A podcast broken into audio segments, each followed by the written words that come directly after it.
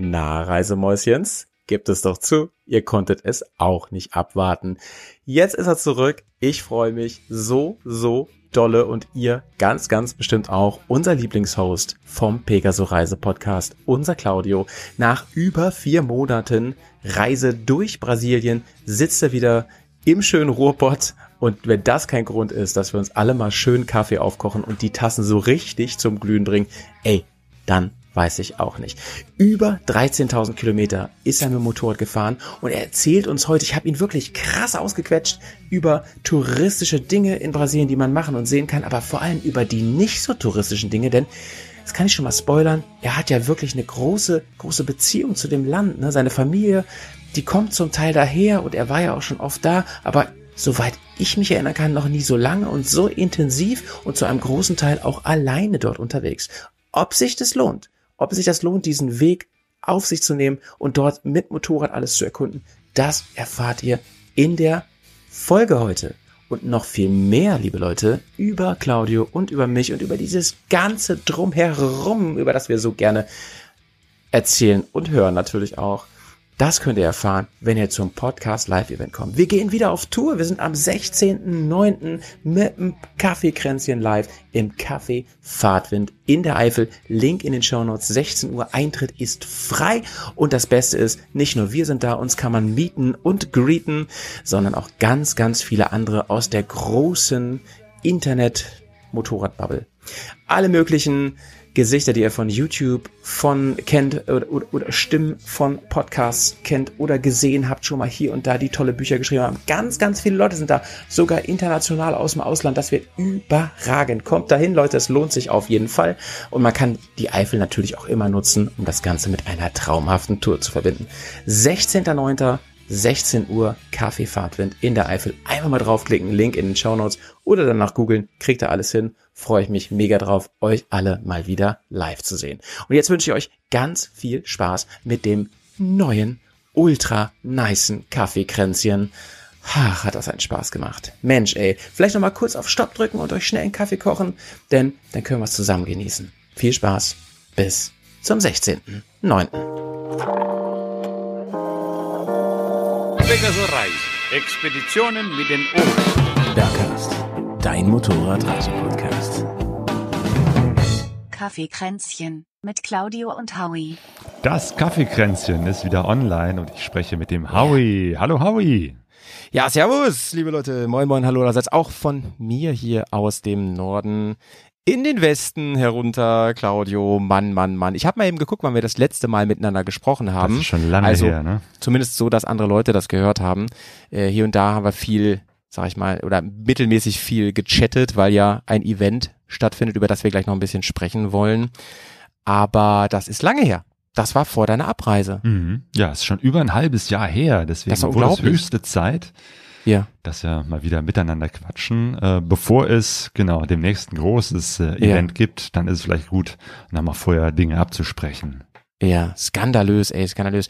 Du warst ja auf einem anderen Kontinent und darum geht's heute so ganz zentral, denn entweder, äh, vielleicht gibt's auch Leute, die das vorhaben, da auch hinzufahren, für die ist es natürlich besonders interessant, aber ich weiß ja, dass sowohl in deiner Hörerschaft als auch in meiner Hörerschaft, da, da sich, äh, wo sich auch viel überschneidet wahrscheinlich, viele sind, die einfach daran interessiert sind, ey, wie ist denn das eigentlich? Was für eine Art von Lebenstraum ist das eigentlich, mal dort Motorrad zu fahren? Ja. Und vielleicht sogar so viele Wochen.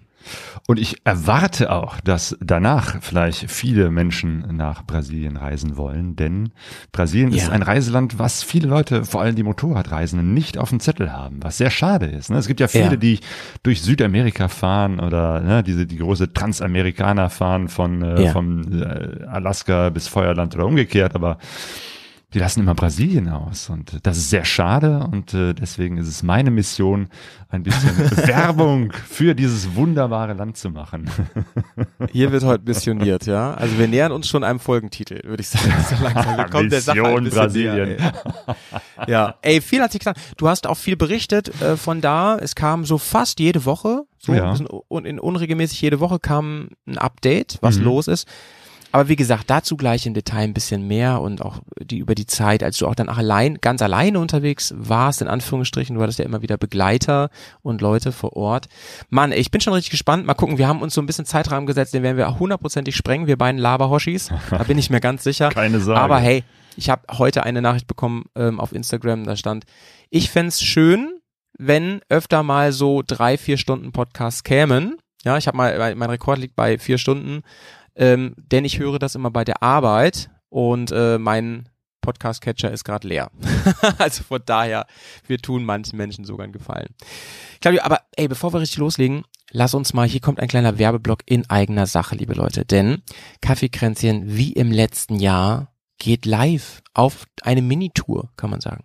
Claudia. Ja, und wir nennen das Ganze das große Kaffeekränzchen. Ja. Denn äh, wir beide wollen uns äh, zusammensetzen und mit Menschen aus der Motorradreiseszene äh, sprechen. Und das machen wir nicht nur äh, wir zwei. Wir haben uns Verstärkung dazu geholt, weil wir dachten, Ja. ne, dass bei, bei so vielen Leuten, so vielen Promis und so, das, das kriegen wir nicht hin. da brauchen es ist wir so, es ist so. eine starke Unterstützung. Und die beste, die wir kriegen konnten, ist die Karina vom Twinspark Podcast. Carini. Und natürlich von mich fragt ja keiner hier beim Bergcast, ja, das darf nicht unterschlagen werden. Oh ja, genau. Aber beides große Empfehlung auf jeden Fall und vor allem ist diese junge Frau vorm Mikrofon eine riesige Empfehlung. Also sie hat ja mit Abstand die schönste Podcaststimme, die ich kenne. Schöner als unsere beiden Stimmen, seien wir mal ehrlich. Und die unterstützt uns an dem Tag. Wir werden das so, wir werden so ein bisschen durch das Kaffeekränzchen leiten. Sie, sie ist auch dabei. Und wie du schon meintest, wir haben Prominenz am Start, ne? Wir haben wirklich annähernd das Who is Who der deutschen Motorrad-Reise-Bubble-Medienszene da. Und ey, selbst ich bin ein bisschen aufgeregt. Ich kenne nämlich nicht alle persönlich, die da kommen, und ich würde einige davon so gerne endlich mal persönlich kennenlernen. Wir können ja auch ruhig erzählen, wir haben rundherum, damit es sich für die Leute, die kommen ja aus der Schweiz teilweise und sonst woher, Österreich. dass es sich, Österreich, Ja. Schweiz, alle Teile Deutschlands, damit es sich für alle lohnt, haben wir gesagt, Leute, wir machen nicht nur dieses Podcast-Event zusammen, ähm, bei dem auch viele von euch mitmachen und wollen, sondern wir rahmen das Ganze noch mit so einem Camp, ja. Und ähm, ja, das haben wir, das ist natürlich dieses Jahr, in diesem ersten Jahr, im Jahre Null ist oder Jahre eins ist es natürlich noch sehr überschaubar. Aber wir haben eben im Vorgespräch schon gesagt, mal gucken, was draus wird. Vielleicht ist das nicht das letzte und vielleicht machen wir das nochmal eine Runde größer. Ja. Ne? Oder es ist so ein Reinfall, dass wir da sagen, danach sagen, nie wieder. Das kann natürlich auch sein, ne? So, macht's gut, danke für den Fisch und tschüss. Jo, jo. Nee, das, das wird, glaube ich, eine sehr, sehr schöne Sache. Und wir machen das Ganze im äh, Café Fahrtwind. Das ist so ein äh, Motorradtreffpunkt in Mhm. Ja. der Eifel, an der Ahr. Ähm, Ja. Und ähm, da, da ist es natürlich naheliegend, äh, sich äh, zu treffen.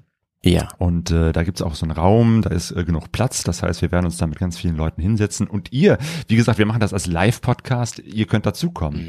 Wir, wir freuen uns, nicht nur die Gäste, die wir speziell zum Sprechen eingeladen haben, äh, dort vor Ort zu treffen, sondern eben halt auch euch, Hörerinnen und Hörer. Und äh, auch ihr könnt dazukommen. Und äh, dann ist es äh, die Möglichkeit, dass ihr nicht nur seht, wie das vor Ort äh, läuft, wenn wir Mhm. einen Live-Podcast äh, aufnehmen, sondern danach, davor können wir dann eben halt auch noch zusammen ein Kaltgetränk oder einen heißen Kaffee trinken. Ja. Ähm, wollen wir. Nee, wir spoilern gar nicht, wer alles dabei ist, weil dann vergessen wir sowieso die Hälfte, ne? Ja. Aber es sind wirklich ein paar Größen dabei, kann man sagen. ne? Das kann man so festhalten. es wird auf jeden Fall hochinteressant, ein paar Gesprächspartner. Ich sehe schon, es wird sehr schade sein, dass wir wahrscheinlich mit jedem nur so ein paar Minuten äh, sprechen können, Ja, weil es einfach so viele ja. sind. Aber das ist eben halt auch das äh, Besondere, dass wir eben halt mit ganz vielen Leuten sprechen können, die, die man sonst ja gar nicht so auf einem Ja. äh, Fleck zusammenbekommt. Das ist, glaube ich, der besondere Moment, äh, dass wir äh, das hinkriegen, dass wirklich ganz viele super interessante, spannende Menschen da sind, mit denen wir über das Ja. Motorradreisen sprechen. Ja, ja, auf jeden Fall. Und ähm, du hast schon gesagt, Kaffeefahrt, wir setzen mal einen Link hier in die Shownotes rein, da könnt ihr nochmal sehen, wo das genau ist und die Homepage. Und wie du ja eben schon angedeutet hast, Eifel lohnt halt sowieso. Ne? Also Ja. wenn ihr sagt, Mann, für eine Stunde extra dahin fahren, also erstmal ja, natürlich, das wird großartig, aber man kann das ja auch verbinden mit einer großartigen Motorradtour durch die wunderschöne Eifel. Vielleicht nimmt man sich einfach das ganze Wochenende Zeit, denn wir sind ja zentral am Samstag ist der Termin. Haben wir, haben wir das Datum gesagt? 16. September um 16 Uhr. Perfekt. Also eine wunderbare Zeit, da ist man schon wieder fahrfertig vom Freitagabend und kann sowohl auf der Hinfahrt als auch auf der Rückfahrt eine, eine schöne Kurvenstrecke einbauen. Ich war mal, ich habe schon erzählt, ich habe mal so einen kleinen Job gemacht für ein für ein Unternehmen dort, was auch mit Motorrad und Reisen zu tun hat und durfte für einen Tag Kameramann sein. Und das war die große Eifelausfahrt. Und dadurch habe ich die Eifel mal richtig, sonst kannte ich die Eifel mehr so vom Durchfahren, sag ich mal, ne, dass man gesagt hat, wie kann man schön durch die Eifel irgendwo hinkommen, in Süden oder Richtung Frankreich oder irgendwas. Äh, und da bin ich wirklich nur durch die Ei- Eifel gefahren den ganzen Tag und habe mich überall immer wieder positioniert und so und kann nur sagen, ich, ich kenne mich da natürlich nicht aus, aber es gibt so viele, so viele ähm, Postkartenecken da. Traumhaft. Mhm. Ja, Wenn das Wetter ein bisschen mitspielt. Sehr, sehr schön. Ja, das lohnt sich. Äh, ne? Es ist sehr viel Wald, äh, sehr viel Kurvenstrecken. Also es ist wirklich eine, eine sehr schöne Landschaft, gerade zum Motorradfahren. Ja. Deswegen ist eben halt auch das Café Fahrtwind da, glaube ich, auch ein sehr, sehr guter Treffpunkt. Ähm, und ja, ich komme ja aus der Nähe von Köln, bin damals äh, in Köln auch mal äh, zur Schule gegangen, Berufsschule. Und damals weiß ich noch, äh, bin ich da mit zwei Kumpels, sind wir mit dem Fahrrad in die Eifel gefahren. Mhm. Alter, das ist aber eine irgendwo- Strampelei, du. ja, ja, das, das war schon sportlich und dann äh, haben wir irgendwo da in einem Heuschober übernachtet. das war Mikroabenteuer, wirklich Claudia. unser kleines Mikroabenteuer. Irgendwo ohne den mir- Bauern zu fragen, einfach rein und äh, Hast du früher, ähm. Hast du früher öfter so Touren gemacht, äh, dass du richtig mit dem Fahrrad länger unterwegs warst und so? Ja, das war sozusagen der Vorgänger vom Motorrad, waren die Fahrradtouren. So, Mhm. da bin ich äh, mit dem Fahrrad durch die Gegend, also viel auch durch Holland, das ist ja auch hier in der Nähe gefahren oder durch Jetzt erzähl mir nicht, du hast ein Fahrrad der Marke Pegaso gehabt. nee, habe ich nicht. Ey, das wäre so, das wäre so krass, ne? Wobei die ja Firma wirklich, heißt ja. Pegasus. Ah ja, stimmt, stimmt. Hast recht, hast recht. Pegasus. Aber wäre trotzdem mega witzig. Ja. Ja. Da muss man ja noch viel mehr auf so Sachen achten wie ähm, Gewicht der ganzen Ausrüstung, vor allen Dingen. Und ich meine, ne, alles mit Körperkraft bewegen und auch Packmaß, ne? Beides ist da Ja. wichtig. Beim Motorrad finde ich Packmaß immer wichtig, Gewicht so nicht so wichtig, weil ob das, ey, ganz ehrlich, ob so ein Zelt jetzt 1,6 Kilo wiegt oder 2 Kilo, das ist jetzt, finde ich jetzt nicht so wild. Aber beim Fahrradfahren zählt das schon alles. Ne? Auch Kleidung. jeden Du Fall. kannst ja nicht sonst wie viel mitnehmen da. Mhm, So. ja. Hat es noch so einen Anhänger oder nur Packtaschen? Nee, nee, nur Packtaschen, Anhänger. Nee, nee, nee. Ich habe einen Ähm, gesehen mit Anhänger ähm, im, in Skandinavien. Ähm, ey, es gibt Leute, die, die erfahren damit auch, die machen richtig Späne. Berg Ja. hoch, Berg runter. Mit Ja, diesen ja. Dinger, da gibt's richtig sportliche Anhänger. Ich habe heute Morgen noch von, von mir die Weltenbummler, die jetzt gerade in Venezuela unterwegs sind, schönen Gruß an Ja. dieser Stelle, Shoutout. äh, gesehen. Die haben auch einen wilden Fahrradfahrer, natürlich aus Holland getroffen, weil er hatte auch einen Anhänger da hinten dran, mit Hund. Ah ja, siehst du. Mit Hund, Aber, geil, das ja, ist cool. Ja, ja, genau, das die Holländer, cool. nicht ohne, Ja. ohne Anhänger. Ähm, aber das war damals eben halt noch eine Zeit, da hatte ich auch äh, äh, noch nicht so viel Geld, also noch kein richtiges Einkommen, also nur so mit Ja. Taschengeld. Und da war jetzt nicht viel mit, mit großartig teuren Ortlieb-Taschen oder so, sondern Ja. sehr viel so mit Plastiktüten und irgendwie Zelt auseinandernehmen und die Stangen vorne ans Gestänge dran machen, damit die Ja. gewichtsmäßig anders sind und einige Sachen nach vorne, einiges nach hinten und wirklich. Ja. Großer Vorteil ist natürlich, es ist billiger, du musst halt nicht tanken, du musst höchstens dicht tanken mit Kalorien, das ist wichtig. Jo. Aber ähm, ja, ey, da war man, manchmal muss man bei sowas erfinderisch sein. Ich erinnere mich an einen Vortrag von Michael Martin. Übrigens bin ich wieder bei Michael Martin im Januar, da freue ich mich schon drauf. Hab jetzt Karten bekommen. Hey. Ähm, der hat mal bei einem Vortrag erzählt, da äh, mussten sie noch dringend Sprit mitnehmen und hatten nichts. Und dann haben sie so von, äh, weißt du, wie so diese Tüten, wo mit ein Tropf dran hängt für ein, wo so hier so Salzlösung Ah, ja, so drin ist, ne? ja. Diese dünnen, durchsichtigen Tüten, Ja. die haben sie voll gemacht, wenn ich mich richtig erinnere, mit Benzin. Und er sagte, Mann, ey, das Ding ist, das war ei- eigentlich so dumm und so gefährlich, weil wenn die irgendwie einen heißen Auspuff kommen, das geht ja alles sofort in Flammen auf, ne? Aber alles gut gegangen, Gott sei Dank. Ja. Naja, die waren immerhin benzinfest. ja, so, Claudio, ey, so viel zur Werbung. Kommt bitte alle am 16.09. um 16 Uhr ins Café Fahrtwind. Könnt ihr uns mal live kennenlernen. Wir sind ähm, sehr nette Menschen, nicht so arrogant, wie wir hier rüberkommen immer und machen da Live-Podcast. Und ihr trefft ganz viele andere, die man vielleicht von YouTube kennt oder von Instagram oder von irgendwo oder einfach, einfach so kennt, weil sie bekannt sind. Oder ihr werdet sie dort kennenlernen und es lohnt Oder lernt sie sich. dort kennen, ja. Genau, wir werden Kann man, große kann man einfach mal Hallo machen. sagen, genau. Die Fragen stellen, die man immer fragen wollte, Ja. so wie, bist du eigentlich dumm, dass du sowas machst? Kann man mich auf jeden Fall gerne fragen. Und die Antwort verrate ich hier noch nicht. So, Leute. ihr ihr merkt schon, wir sind in Kaffeekränzchen-Laune. Wir haben richtig viel zu bequatschen. Heute geht's um Brasilien, das Motorradreiseland. Und Claudio, wir müssen ein bisschen weiter ausholen. Kannst du vielleicht kurz skizzieren, woher eigentlich deine Affinität kommt zum Land Brasilien? Mhm. Ja, ich bin nicht zum ersten Mal in Brasilien gewesen. Ich bin, ich weiß gar nicht, wie oft ich in meinem Leben schon in Brasilien war. Ja. Ähm, das hängt einfach mit meiner Familie zusammen. Meine Familie äh, väterlicherseits äh, kommt aus Brasilien. Mein Vater Ja. war Brasilianer. Und äh, deswegen äh, war es klar, dass wir schon äh, früh in den 70er Jahren, äh, als, als ich noch Kind war, Ja. später mit meinem Bruder, ähm, dass wir natürlich die Familie besuchen und dann nach Brasilien fahren und da äh, in Curitiba im, Süden Brasiliens da äh, Großmutter und Onkel und Cousins und Cousinen treffen. Und das war klar, dass, dass mein Vater natürlich immer wieder zu seiner Familie hin wollte. Und er hat äh, mit mir auch immer Portugiesisch gesprochen, hat relativ wenig Deutsch gesprochen. Das Ganz war, kurz nochmal, äh, wie, wie heißt der Ort? Wie schreibt man den? Ich will mir das gerne mal nebenbei ah, ja, anschauen. Curitiba mit C. C-U-R. Ja, hab schon gefunden. Okay. Curitiba, genau. Portugiesisch hast du gesagt, genau. Richtig, genau. Und so bin ich auch zweisprachig auf, aufgewachsen, eben halt mit Deutsch von meiner deutschen Mutter, Portugiesisch von meinem brasilianischen Vater Mhm. äh, und habe auch so ein bisschen von beiden Kulturen mitgenommen. Von Deutsch natürlich Mhm. viel, viel mehr, weil ich bin hier geboren und aufgewachsen äh, und letztendlich waren es eben halt immer nur so ein paar Wochen im Sommerurlaub in Brasilien. Mhm. Aber ich habe dadurch das Land schon mal so ein bisschen kennengelernt äh, und über die Mhm. Verwandtschaft natürlich auch so ein bisschen den Brasilien, brasilianischen Lifestyle, die brasilianische Attitüde, die Freundlichkeit, die Offenheit, die Gastfreundschaft. Darüber müssen wir gleich noch ganz in Ruhe reden. Ja. Ähm, bevor du so weit ausholst, äh, Claudio, auf einer Skala von 1 bis 10, wie gut ist dein Portugiesisch? Äh, von 1 bis 10. Oh, da würde ich eine 5. Ze- 10 ist Muttersprachler, Ja. 1 ist ähm, Danke und Bier bestellen. Ah, ja. Ja, da würde ich mich auf einer 5 bis 6 äh, vielleicht. Oh, das ist aber ordentlich. Das ist ordentlich. ja. Wie weit kommt man in Brasilien, wenn man kein Portugiesisch spricht? Du kommst überall auf der Welt äh, durch, äh, wenn du äh, nicht die Landessprache sprichst. Ja. Und in Brasilien ist es sowieso besonders einfach, weil die Menschen eben halt so offen und gastfreundlich sind. Ich kann mir vorstellen, dass es vielleicht, weiß ich nicht, in Finnland schwieriger ist, wenn man da nicht Englisch oder Finnisch spricht. Ähm, weil die Menschen da vielleicht etwas verschlossener sind. Mhm. Aber in Brasilien fällt es eher schwer, nicht in Kontakt mit Menschen zu kommen, ähm, weil sie eben halt sehr gerne in Kontakt treten, sehr freundlich sind und immer gerne einen Menschen ansprechen. Und Mhm. wenn es eben halt nicht mit der Sprache klappt, dann mit Zeichensprache, mit Gesicht. Mhm. Äh, Brasilianer sprechen eben halt auch gern, äh, gerne viel mit dem Körper. Also von daher, es geht auch anders, aber es ist natürlich hilfreich, wenn man ein Mhm. bisschen Portugiesisch spricht. Curitiba heißt der Ort, ne? Ja. Ähm, ist das ein touristischer Ort? Ist das ein Ort, wo Leute gezielt Urlaub machen? Oder ist es eher das Gegenteil? Ist es, ist es eher so, äh, um einen Vergleich zu haben, ist es eher so das Berlin?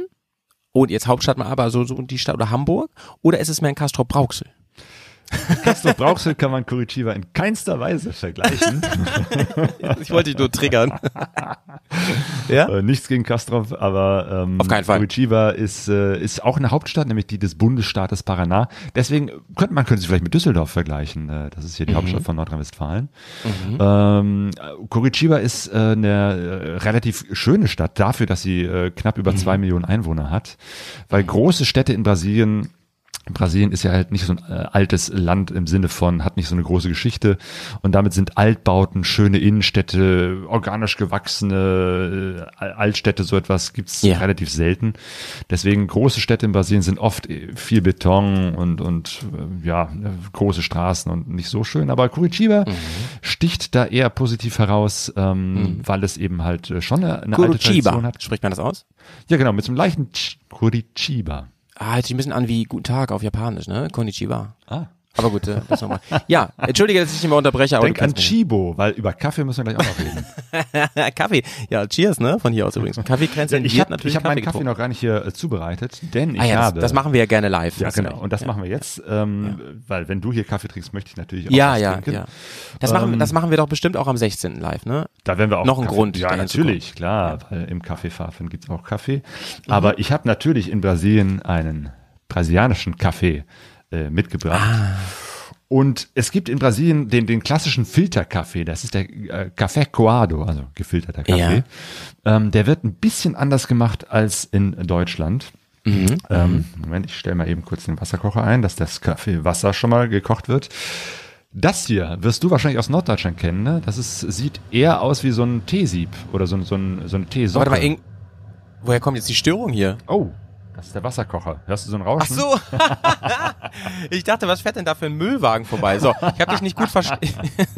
Ich habe hab dich gar extra nicht hier eine andere Stromleitung aus einem anderen Zimmer gezogen, die mit über eine andere Sicherung abgesichert ist, damit es hier nicht zu Interferenzen kommt. Leute, ihr merkt, das ist hier ein authentischer Podcast, ne? Das ist alles, alles echt, was ihr hier hört, ne? Wir, wir reden nicht hier, oh, wir trinken Kaffee. In Wirklichkeit haben wir nur so hier so äh, ein Wässerchen in der Tasse. Nee, nee, nee. Das wird alles wirklich so gemacht. Ich habe dich leider eben nicht verstanden nochmal. Okay, also. In Brasilien Das sollte ich benutzt kennen, man keinen äh, Wasserfilter, sondern so eine Kaffeesocke. Also ich habe hier so, so, eine, so eine weiße Krass. Socke. Leute, das sieht aus wie ein Diaphragma. Schon, ne? Frag mal den äh, brasilianischen Kaffeekocher. ähm, genau, mit so, mit so einer Angel, dass man da nicht so Ja. direkt dran fassen muss und dass es eben halt auf der Kanne oder in diesem Fall auf der Ja. Tasse auch hält. Ja, ja, ja. also so, ein, ja. so ein Baumwollstoffteil und da kommt jetzt der Kaffee rein. Ja, witzigerweise ähm, weißt du ja wahrscheinlich, wir haben ja mal darüber geredet, wie wir unsere, unsere Favorite Zubereitung ist äh, auf Tour. Das war mal irgendwann Thema hier. Und da habe ich ja gesagt, ich habe inzwischen auch einen, so einen Dauerfilter. Ne? Das ist also das gleiche Prinzip. Ne, kann man auswaschen wieder dann. Diesen Socken kann man ja auch wieder verwenden, nehme ich an. Genau, der wird immer wieder verwendet und irgendwann brauchst du auch keinen Kaffee mehr reinzutun, dann ist das Aroma schon von vornherein drin. Mhm. Genau, was du vielleicht selbst mit der Kamera nicht sehen kannst, aber die meisten hören das eh, der brasilianische Kaffee ist ein bisschen dunkler als der Kaffee, den wir hier in Deutschland trinken. Das heißt, er wird einfach Ja. länger geröstet. Ist dementsprechend Ah, okay. auch ein bisschen, Bisschen, bisschen gebrannter. anderes, genau, Okay. gebrannter und etwas anderes Aroma. Wobei Mhm. es geht. Also ich habe irgendwie von, von der Erinnerung her, von früher, ähm, hatte ich den, den Kaffee immer viel stärker oder viel, viel saurer Ja. im, im äh, in Erinnerung und war doch erstaunt äh, jetzt, als ich 2023 in Brasilien war, dass da doch einen sehr guten Kaffee gibt oder der eben halt Ja. mir mit meinem europäisch geprägten Kaffeegeschmack sehr gut schmeckt. So, der Kaffee, das Kaffeepulver ist jetzt hier in der Socke und jetzt kommt das äh, heiße Wasser drauf. Mhm. Oh, das hören wir natürlich gerne. Mal ein bisschen ASMR jetzt bitte hier. Oh, herrlich. Als wenn jemand gerade ähm, auf dem WC ist, hört sich jetzt an. Für die Leute. Aber es ist wirklich, Leute, es ist wirklich Kaffee. Wir müssen demnächst mal wirklich hier so ein, wieder mit Bild was machen, damit die Leute sehen, alles geht hier korrekt zu bei Ja, uns. ich mache Ja. vielleicht noch mal ein extra Video. Wie lange muss der jetzt ziehen? So ein, so ein echter Ital äh, italienischer, brasilianischer Filterkaffee, Dauerfilterkaffee? Ähm, ich mache das jetzt hier zum ersten Mal selber. Bisher hatte ich ihn immer nur getrunken. Ich gucke mal mir das selber an. Also jetzt, wo das so, so durchläuft, sieht das. Ja. eigentlich direkt schon schwarz aus, weil das ist ja im Prinzip wie bei unserem äh, Papierfilter, den wir in Deutschland äh, nutzen. Ne? Da geht das ja eigentlich nur in Sekunden oder Minuten Schnelle hindurch. Das heißt, Mhm. jetzt hätten wir schon den klassischen Kaffee. Was die Brasilianer, Brasilianer allerdings auch manchmal machen, ist, dass sie den einfach so drin stehen lassen mit der Socke und dann wird er natürlich mit der Zeit immer, immer stärker, immer kräftiger. ja, ja, ja. Cool. Ich lasse den jetzt einfach noch mal ein Minütchen hier so Ja. in der Tasse. In meiner Vorstellung, äh, Claudio, ist der recht bitter. Stelle ich mir so vor. Ja, wie gesagt, also er war früher bitterer. Ähm, entweder hat sich mein Geschmack geändert ähm, oder es ist, hat sich etwas in der Kaffeekultur Brasiliens geändert. Er ist, Ja. ich, fand, ich fand den durchaus vergleichbar mit dem äh, klassischen Filterkaffee, den wir hier in Deutschland trinken. Also jetzt nicht Mhm. besonders bitter oder besonders viel stärker. Ja. Ähm, Allerdings haben die Brasilianer ähm, auch unterschiedliche Arten, wie sie ihn darreichen. Und das finde ich eben halt besonders schön. Ähm, nämlich, es gibt fast überall einen Kaffee umsonst. Einen kleinen Kaffee, Mhm. ein Kaffeesinho. Also Kaffee ist der Kaffee und Singo ist sozusagen eine, eine Verkleinerung, diminutiv. Du bist doch der Deutschlehrer hier, ne? Nennt man das so? ja, ich, ich, ich, ich muss mich auf jeden Fall jetzt irgendwie, äh, also ich assoziiere das so ein bisschen jetzt mit Espresso vielleicht, in diese das Richtung. sieht so aus, ist aber eben halt Ja. auch der, der normale Filterkaffee, aber eben halt in so einer Okay. ganz kleinen Tasse okay. aus, aus Porzellan oder meistens irgendwie dann doch irgendwie aus billigem Plastik, das man da Ja, wegwirft. ja, ja. Und den kannst du Pfui. dir überall äh, für umsonst ziehen. Also in der Motorradwerkstatt, an der Tankstelle. Du kannst da irgendwie tanken und währenddessen Das ist ja sensationell. aus der Das ist ja Thermoskanne. sensationell. In vielen Läden, äh, in jedem Büro, wo du dich hinsetzt. So wie bei uns mal manchmal eben. diese Wasser ähm, ähm, Gallonen, Ja, ja, genau. so, Die gibt's ne, so ein natürlich auch. einfach. Und dann kannst du, ne, du kommst irgendwo hin und kannst dann entweder ein Wasser ziehen oder einen Kaffee oder beides. Mega cool. Jo. Okay. Also das finde ich ist echt äh, nochmal ein Ja. kulturelles Plus. Jetzt zahlst du ja irgendwie für jeden Kaffee irgendwas. Ähm, klar, das ist immer nur so ein kleines Pinchen und äh, Ja. da trinkt man dann einen oder zwei, wenn es ein bisschen längeres Gespräch ist. Das ist dann auch nicht viel. Ja, ja. Aber du kriegst deinen Kaffee und diesen kleinen Koffeinschock, der dann doch manchmal sehr gut ist, gerade in Brasilien, wo Mhm. es oftmals äh, 30 Grad oder mehr ist. Man am Schwitzen ist, der Kreislauf immer wieder so äh, äh, Probleme macht und dann ist irgendwie so ein kleiner Mhm. Kaffee, ein Kaffeesino zwischendurch sehr gut. So, jetzt ist der Kaffee, Also- glaube ich, lang genug hier drin gewesen. Jetzt äh, Ja. hole ich äh, die Kaffeesocke raus. Ja. Jetzt kommt der Flachmann zum Einsatz. Nein, Leute, Spaß. So. Aber Brasilien ist ja offensichtlich wirklich, ähm, so wie das, wie, also wie ich das Klischee auch kenne, ein totales Kaffeeland. Ne? Das hört Ja. man ja schon raus. Kaffee, äh, Brasilien ist der größte Kaffeeexporteur seit Jahren. Ah, krass, okay. Ja, also wenn du irgendwo Kaffee äh, trinkst, dann äh, ist die Chance, dass der aus Brasilien kommt, relativ hoch. Okay. Krass, ja. Ja. Also ist äh, leider jetzt meistens so ein Standardkaffee. Mhm. Äh, so die richtig edlen, tollen Cafés kommen dann meistens dann doch eher aus anderen Ländern, Äthiopien ne, oder Ja, Jamaika, Blue Mountain Ja, oder so. Ähm, aber einen einfachen guten Kaffee, da ist, äh, kommt sehr, sehr viel Cool. äh, auf dem Weltmarkt aus Brasilien. Ja. Und leider, das muss ich direkt hier, weil ich ja auch äh, ne, über meine Brasilien-Reise hier äh, erzählen werde, war ich nicht auf einer Kaffeefahrt. Das hatte ich natürlich vor. Das hat sich aber einfach äh, nicht ergeben, weil wir nicht äh, im Bundesstaat ähm, Minas Gerais waren. Oder beziehungsweise da sind wir nur einmal ganz kurz durch so einen Zipfel durchgefahren, weil der Kaffee wird hauptsächlich im Bundesstaat Minas äh, äh, angebaut, weil dort einfach Mhm. dieses Klima ist. Im Süden wäre es zu kühl und im Norden, im Amazonasgebiet, wo ich auch lange Zeit unterwegs war, ist es einfach viel zu heiß. Also ne, der, der, die Kaffeebohne wächst eben halt nur an in, in einer bestimmten Klimazone. Das ist so der mittlere Osten Mhm. Brasiliens und wir waren mehr in der im Westen äh, unterwegs, mehr im Landesinneren. Von Mhm. daher kann ich leider nicht davon berichten, wie der Kaffee vor Ort angebaut wird, Mhm. aber getrunken habe ich viel davon. Cool.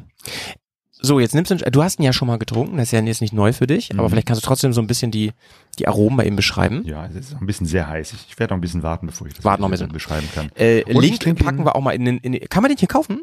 Äh, diesen Kaffee nicht, den habe ich tatsächlich mitgebracht. Ich habe extra gesagt, hier fürs Kaffeekränzchen muss ich einen echten brasilianischen Traum. Kaffee Ein holen. Traum. Aber wie ich schon sagte, ne, viel Kaffee, der, der, der hier äh, angeboten wird, kommt aus Brasilien. Ja. Meistens steht das ja nicht hinten äh, drauf bei den Kaffeepackungen, aber vielleicht sollte man mal drauf achten, ob da drauf steht, wo der Kaffee herkommt. Ja, Leute, einfach mal ein Feedback an der Stelle. Alle mal gucken bei sich. Ähm, ich habe hier nämlich auch Feinkaffee aus dem Rewe aus Weihe bei Bremen. habe ich auch extra hier besorgt. Äh, Mann, schön. Und gut da ist, haben wir wenn es natürlich auch ein fair gehandelter Kaffee ist. Da achte ich tatsächlich Ja. auch drauf. Ne? Ich glaube, bei Kaffee wird wirklich viel, viel Unsinn getrieben, ne? was so Mhm. Arbeitsbedingungen und so Genau, angeht. sehr ne? viel man- Ausbeutung Ja. äh, und deswegen ist es gut, wenn es ein fairer Kaffee ist, das heißt, dass die Kaffeebauern oder Bäuerinnen tatsächlich auch fair bezahlt werden. Ja, ja. So dann noch CO2 steht auf dem anderen Blatt, ne? Aus Brasilien. Ja, ne, das ist ja das Ding, du, du kannst Kaffee ja nur importieren, äh, er wächst Ja. nicht in Deutschland. Keine Ja, aber ich möchte noch mal betonen, da haben wir mal drüber gesprochen. Ich habe da mal so einen kleinen Beitrag hier gehabt äh, im Kaffeekränzchen. Es gibt ja hier diesen, der nur mit äh, Segelboot und äh, Muskelkraft und Fahrrad und so kommt. Ne? Ja, stimmt. Aber das ist natürlich eine Preisfrage auch, Ja, muss man ja, ganz ja. klar sagen. Schmeckt Genau. aber auch gut. Aber ein gutes Konzept. Ja, genau. Aber dann lass uns doch da gleich mal noch mal ein bisschen einsteigen an der Stelle. Ähm, Brasilien, äh, warte mal, wie hieß der Ort? Curitiba. Curitiba. Ähm, du warst das erste Mal, hast du gesagt, in 70ern schon da. Das war Ja. das erste Mal, dass du Berührungspunkte hattest, ne? Wie hat sich das damals eingebrannt, das Land? Also was hattest du für eine Verbindung? Ich glaube, wenn man hier Leute fragt, ähm, was, wie stellt ihr euch Brasilien vor oder so? Ja, da kommen wahrscheinlich, die meisten würden wahrscheinlich sagen, die denken so, ja, Copacabana, ne, am ähm, Bikini-Strand, Karneval, sowas fällt den Leuten ein. Aber was war das, was für dich Brasilien ausgemacht hat damals? Ja, ich habe ein ganz anderes Brasilien-Bild. Mhm. Denn Curitiba, der Bundesstaat Paraná, liegt ziemlich weit im Süden Brasiliens. Das heißt, da ist Mhm. es äh, kühler als jetzt zum Beispiel in Rio, ne, wo die Copacabana ist und wo man so die, die klassischen äh, Brasilien-Klischees her hat. Ja. Ähm, und wir konnten damals natürlich äh, vor allem in den Sommerferien dahin fahren, weil ich schulfrei Ja. hatte, äh, dem Moment, Ja. wo ich in, zur Schule ging. Ähm, da hatten wir also äh, als Familie die Zeit, auch mal längere Zeit äh, zu der Verwandtschaft zu fahren. Und Ja. da Brasilien eben halt äh, dahin zu fliegen sehr teuer damals schon war ähm, und ich glaube mittlerweile ist es äh, günstiger, aber eben halt damals Ja. und das Einkommen meiner Eltern war halt auch nicht besonders gut. Deswegen, wir konnten uns das nur alle drei Jahre leisten, nach Brasilien Okay. zu reisen. Okay. Äh, und dann will man natürlich jetzt nicht für eine Woche dahin äh, und dann wieder sofort zurück. Ja, steht in keiner Relation zum, zum Flug. Eben, allem, ne? genau. Und die Familie besuchen, wenn man eh schon die Mhm. ganze Zeit davon getrennt ist, dann war es natürlich meinem Vater auch wichtig, viel Zeit zu nutzen, also Sommerferien. Die deutschen Sommerferien. Brasilien liegt ja auf der Südhalbkugel. Das ist Ähm, Winter, oder? Da ist dann Winter und Winter in Curitiba, Ja. das kann schon richtig kühl werden. Also ähm, es gibt, alle Brasilianer erzählen immer, dass es in, Brasil in Curitiba manchmal auch schneit. Das ist eher selten der Fall, aber es kann auch Ja. mal bis zu 0 Grad werden. Und immer wenn es dann mal in Curitiba schneit, gibt's natürlich Bilder in ganz Brasilien, in allen Medien und alle sind völlig begeistert. Boah, Schnee in Curitiba Ja. ist eher selten. Meistens ist es so wie der Winter, den man hier in Nordrhein-Westfalen auch kennt, also 10 bis 12 Grad und viel Regen. Und das war das Ja. Bild, was ich äh, vom brasilianischen Wetter hatte, nämlich Verrückt, irgendwie verrückt. kühl und regnerisch, ein bisschen feucht. Und das Ding ist, Ja. weil der Winter relativ kurz ist und der Sommer dann auch eher lang und vor allem tagsüber, ne, gegen Mittag scheint Mhm. dann doch mal die Sonne, dann wird's auch richtig warm, ist es nicht üblich, dass man da Heizung hat in der Wohnung. Was? Ja. Und Das jetzt stell ja dir vor, äh, 10, 12 Grad und Regen und du sitzt in einer unbeheizten Wohnung. Wie, aber, aber dann so Ofen oder, oder, oder wie? Ja, so, so kleine Elektroöfen, so diese, diese, Krass, diese kleinen, okay. wie nennt man die nochmal, Heizlüfter. Ja, ja, Die, ja. die kannst du dann vor den Fuß stellen, hast du warme Füße, ähm, aber dann gehst du zwei Meter weiter, ist schon wieder kalt und, und der Rest Mhm. des Körpers ist auch, also du, du ziehst eigentlich die ganze Zeit Pullover an oder muckelst dich in Decken ein, so nachmittags, Mhm. abends vor allem Mhm, oder mhm. früh morgens. Wie gesagt, wenn die Sonne rauskommt, ähm, äh, in der Mittagszeit ist auch alles wieder gut. Dann musst du wieder aufpassen, dann kannst du auch einen Sonnenbrand kriegen. Ich habe äh, viele Sonnenbrände dann auch wieder gekriegt, weil man denkt, oh, ich habe doch eben noch total gefroren. Da kann jetzt nicht Ja. sein, dass hier das äh, irgendwie wieder wieder so heiß wird oder ja, so, so 20, 25 Grad ist dann richtig schön angenehm, aber wenn dann die Sonne knallt äh, und abends bist du schon wieder da und frierst und denkst Mensch, wo ist die Sonne hin? Ey, das hätte ich jetzt echt nicht gedacht. Ja. Also ich habe es mir wirklich ähm, wie einfach nur den Sonnenstart vorgestellt, das Ganze. Aber ist ja logisch. Ich meine, guck mal, vom, vom Breitengrad, ähm, das ist ja, warte mal, wo würde das denn hier liegen? Ist das Höhe Afrika? Ähm, ja, aber auch Afrika, ne? Südafrika kann ja auch schon kalt Ja, werden. stellt man sich immer, immer anders vor irgendwie, ne? Aber es sind auch einfach, ähm, Und die Vegetation genau- ist anders. Also da ist schon ähm, Mhm. trotz massiver Abrodung immer noch sehr viel Wald, sehr viel Grün. Und Okay. selbst in dieser zwei Millionen Stadt Curitiba äh, Ja. ist äh, relativ zwei viel Millionen Grün. groß? Ja, ja, genau. okay. Also ist, ist Ja, ich habe ich hab, ähm, damals einen Schulaustausch, äh, da bin ich leider aber nicht dabei gewesen, gab es auch an meiner Schule mit Sao Paulo. mh, Und äh, ich weiß auch noch, dass das so, dass die alle erzählt haben, dass das so eine riesige, also zwei Millionen ist ja für brasilianische Großstadtverhältnisse nicht viel. Sao Paulo hat, meine ich, boah, ich weiß, zwölf Millionen oder so? Das ist riesig. also der ganze Bundesstaat hat, glaube ich, 16 Millionen äh, Einwohner. Heftig. Also äh, São Paulo ist wirklich riesig. Und da, Ja, äh, ja. da haben wir sogar, waren wir ganz am Anfang der Reise. Ähm, Ah. Da haben wir meinen Cousin, der dort lebt, äh, getroffen im, ich weiß, 27 Stockwerk eines Hochhauses. Also das, ist schon Wahnsinn. Also da, das ist wirklich so Großstadt. Ähm, äh, Ja, ja, ja, also, ja. Ist nicht so mein Ding. So. Da, dagegen ist Curitiba mit seinen zwei Millionen dann doch eher ein bisschen chilliger, obwohl es natürlich auch da eine Innenstadt gibt Mhm. mit, mit Hochhäusern. Zwei Millionen, ein bisschen chilliger, ein bisschen Ja, gemütlicher, ja. kleiner, ne? Du, ich erinnere mich dran, Ja. als die Sao Paula, oder wie man sie nennt, ja, die Einwohner von Sao Paulo, als dann die Paulistas. Austauschschüler, ja, ah, als die bei uns waren, äh, ich bin in so einer Kleinstadt groß geworden von ungefähr so 25, 30.000, äh, also da bin ich zur Schule gegangen und die sind, als die ankamen, die Straße erstmal hoch und runter gelaufen und haben das genossen. Die haben gesagt, ey, das kannst du bei uns in Sao Paulo einfach nicht machen. Du kannst A, in vielen Bereichen der Stadt nicht einfach so rumlaufen. Das hat was mit Gefährlichkeit auch zu tun.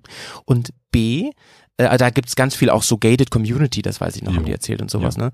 Und B, ähm, hast du immer einen Pulk Leute vor dir. Also ähnlich so stelle ich mir auch Tokio vor oder so, ne? Du bist nie alleine, haben die gesagt. Das finde ich auch verrückt irgendwie. Mhm. Ja, Ja. es ist sehr voll und tatsächlich das mit dem zu Fuß gehen, das ist echt so ein, das habe ich bis zum Schluss, ich war ja viereinhalb Monate in Brasilien, bis zum Ja. Schluss habe ich es nicht äh, wirklich äh, nicht drin gehabt, dieses äh, man geht nicht zu Fuß. Ich bin natürlich zu Fuß gegangen und vor allem wenn ich wusste, Du bist ich ein ja Walkie. zwei, äh, einmal hier geradeaus bis zur nächsten Kreuz und dann rechts, dann bin ich schon da. Ja. Natürlich laufe ich ja zu Fuß und nehme jetzt nicht das Motorrad Ja, oder ja, ja, ja, ja. ein Uber oder irgendwie so. Aber es ist tatsächlich, ähm, man läuft da über die Straßen und nicht nur in São Paulo, sondern in vielen, vielen Städten, also kleinen, Ja. kleinen Dörfern und Städten, da läuft man dann doch äh, mal zu Fuß, aber in diesen Millionenstädten läuft man nicht zu Fuß. Da sind Fußgänger totale Ausnahme. Und dann, äh, ne, es ist tagsüber, es ist überall was los und du gehst über die Straße und denkst dir, warum bin ich hier der Einzige, der jetzt hier zu Fuß unterwegs ist? Und, also das ist schon ganz, ganz komisch. Ja. Und es hat natürlich äh, mit der Kriminalität zu tun und Mhm, ähm, mhm. es ist natürlich nicht so, dass man äh, fünf Meter zu Fuß geht und sofort überfallen wird. Ähm, aber ne, ich, das ist immer noch so ein Vergleich zwischen dem, was habe ich als Tourist äh, für eine Erfahrung Mhm, und was mhm, haben mhm. Einheimische für Erfahrungen. Meine Cousins zum Beispiel, die haben beide schon äh, Überfälle mit mit äh, gezogener Pistole und äh, Auto wegnehmen Ah, erlebt. Mhm. Das haben die auch nur einmal erlebt und die sind beide jetzt äh, ne, äh, über 50. Das heißt, wenn Weil sie wahrscheinlich aber auch wissen, ähm, wo sollte man sich vielleicht zu gewissen Uhrzeiten nicht alleine so einfach so rumbewegen Mhm. und wo ist kein Problem. Genau, und wenn du das einmal erlebt hast im Leben, dann Mhm. verändert dich das natürlich. Und dann wirst du auch vorsichtiger und, und, Mhm, und weil jeder irgendwie mal so ein, so ein Erlebnis gehabt hat, äh, erzählen die das dann auch und, und äh, verhalten sich anders. Und ähm, dann kam ich mit meiner Erfahrung, ja, aber ich bin 50 Jahre durch Deutschland gelaufen, da ist mir noch nie was passiert, ist, ist was anderes so. Ähm, trotzdem, ich, ist mal wieder ein gutes Beispiel, äh, Claudia, finde ich, für über den Tellerrand gucken und Ja. sowas. Ne? Also ja. wenn man sich zum Beispiel über unsere Verhältnisse hier beschwert, natürlich auch zu Recht und so, hier, ne, also will ich auch nicht gar nicht bestreiten, dass es Ecken gibt, wo es nicht so äh, safe ist wie woanders. Aber sowas gehört woanders in anderen Ländern oft zur Tagesordnung, ne? Dass man einfach weiß, da geht man halt gar nicht hin. Mhm. So. ja. Genau, man muss schon vorsichtig wichtig. sein und, und, und gucken Mhm. und äh, mittlerweile haben Sonja und ich ja natürlich auch schon ein Auge Mhm. dafür, äh, wo kann man lang gehen, wo nicht und wie hält, verhält man sich und so. Also von daher äh, waren wir da auch sehr viel, sehr, sehr safe unterwegs, ähm, aber es ist schon Mhm. seltsam irgendwie, wenn man Mhm. sich sagt, Mhm. ich gehe jetzt zu Fuß hin und alle anderen, nee, nee, nimm das Auto oder ah, pass auf, sei vorsichtig, guck dich um und äh, Ja. nimm den Rucksack nach vorne und solche Geschichten, meine Güte, also dann ja, wie gesagt. Wusstest du eigentlich, äh, ich habe, äh, als ich mich im Vorfeld zum Podcast hier so ein ganz bisschen informiert habe, dass Brasilien früher mal anders hieß, sogar bis 1930? Ach echt? Nämlich? Ja, da hieß das nicht Brasilien, sondern Republica Velha auf Deutsch, Alte Republik. Ah, Von stimmt. 1889 bis 1930. Stimmt. Spannend. Äh, und auf alten Dokumenten heißt es noch Estados Unidos do Brasil, Vereinigte Staaten von Brasilien. Mhm. Ich, seit wann es jetzt wirklich nur Brasilien heißt oder ob das vielleicht, vielleicht heißt es ja auch so ähnlich wie Deutschland, ja jetzt auch nicht Deutschland, sondern Ja. Bundesrepublik Ja. Deutschland heißt. Ja. Ja. Weiß nicht, offiziellen Bezeichnung nicht, aber stimmt, ja. Brasilien hat ja auch eine lange Geschichte, die auch sehr unterschiedlich war, mit verschiedenen Staaten, die auch mal Spanisch und mal Portugiesisch besetzt waren und bis sich da wirklich dieses Land, wie es jetzt heute ist, ähm, entwickelt hat, dann war das äh, auch eine Mhm. teilweise sehr kriegerische Auseinandersetzung.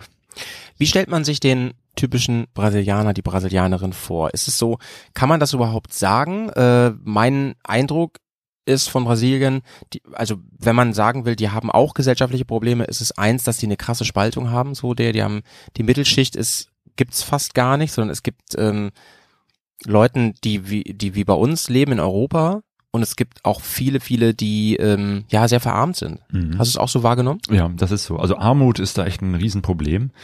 Ähm, statistisch sieht man das, aber du siehst es auch einfach mitten auf den Straßen, ähm, Ja. wie Leute äh, einfach, ja, aussehen mit der Kleidung, die sie tragen, ähm, äh, Ja. die Häuser, in denen sie wohnen, ähm, bis hin zu den Großstädten, wo Leute eben halt auch wirklich einfach auf, auf der Straße äh, Mhm. schlafen, dort leben, in irgendwelchen improvisierten Zelten oder so, wie wir Obdachlose auch hier kennen, irgendwie mit so einem Einkaufswagen mit Pappkartons und so. Ja.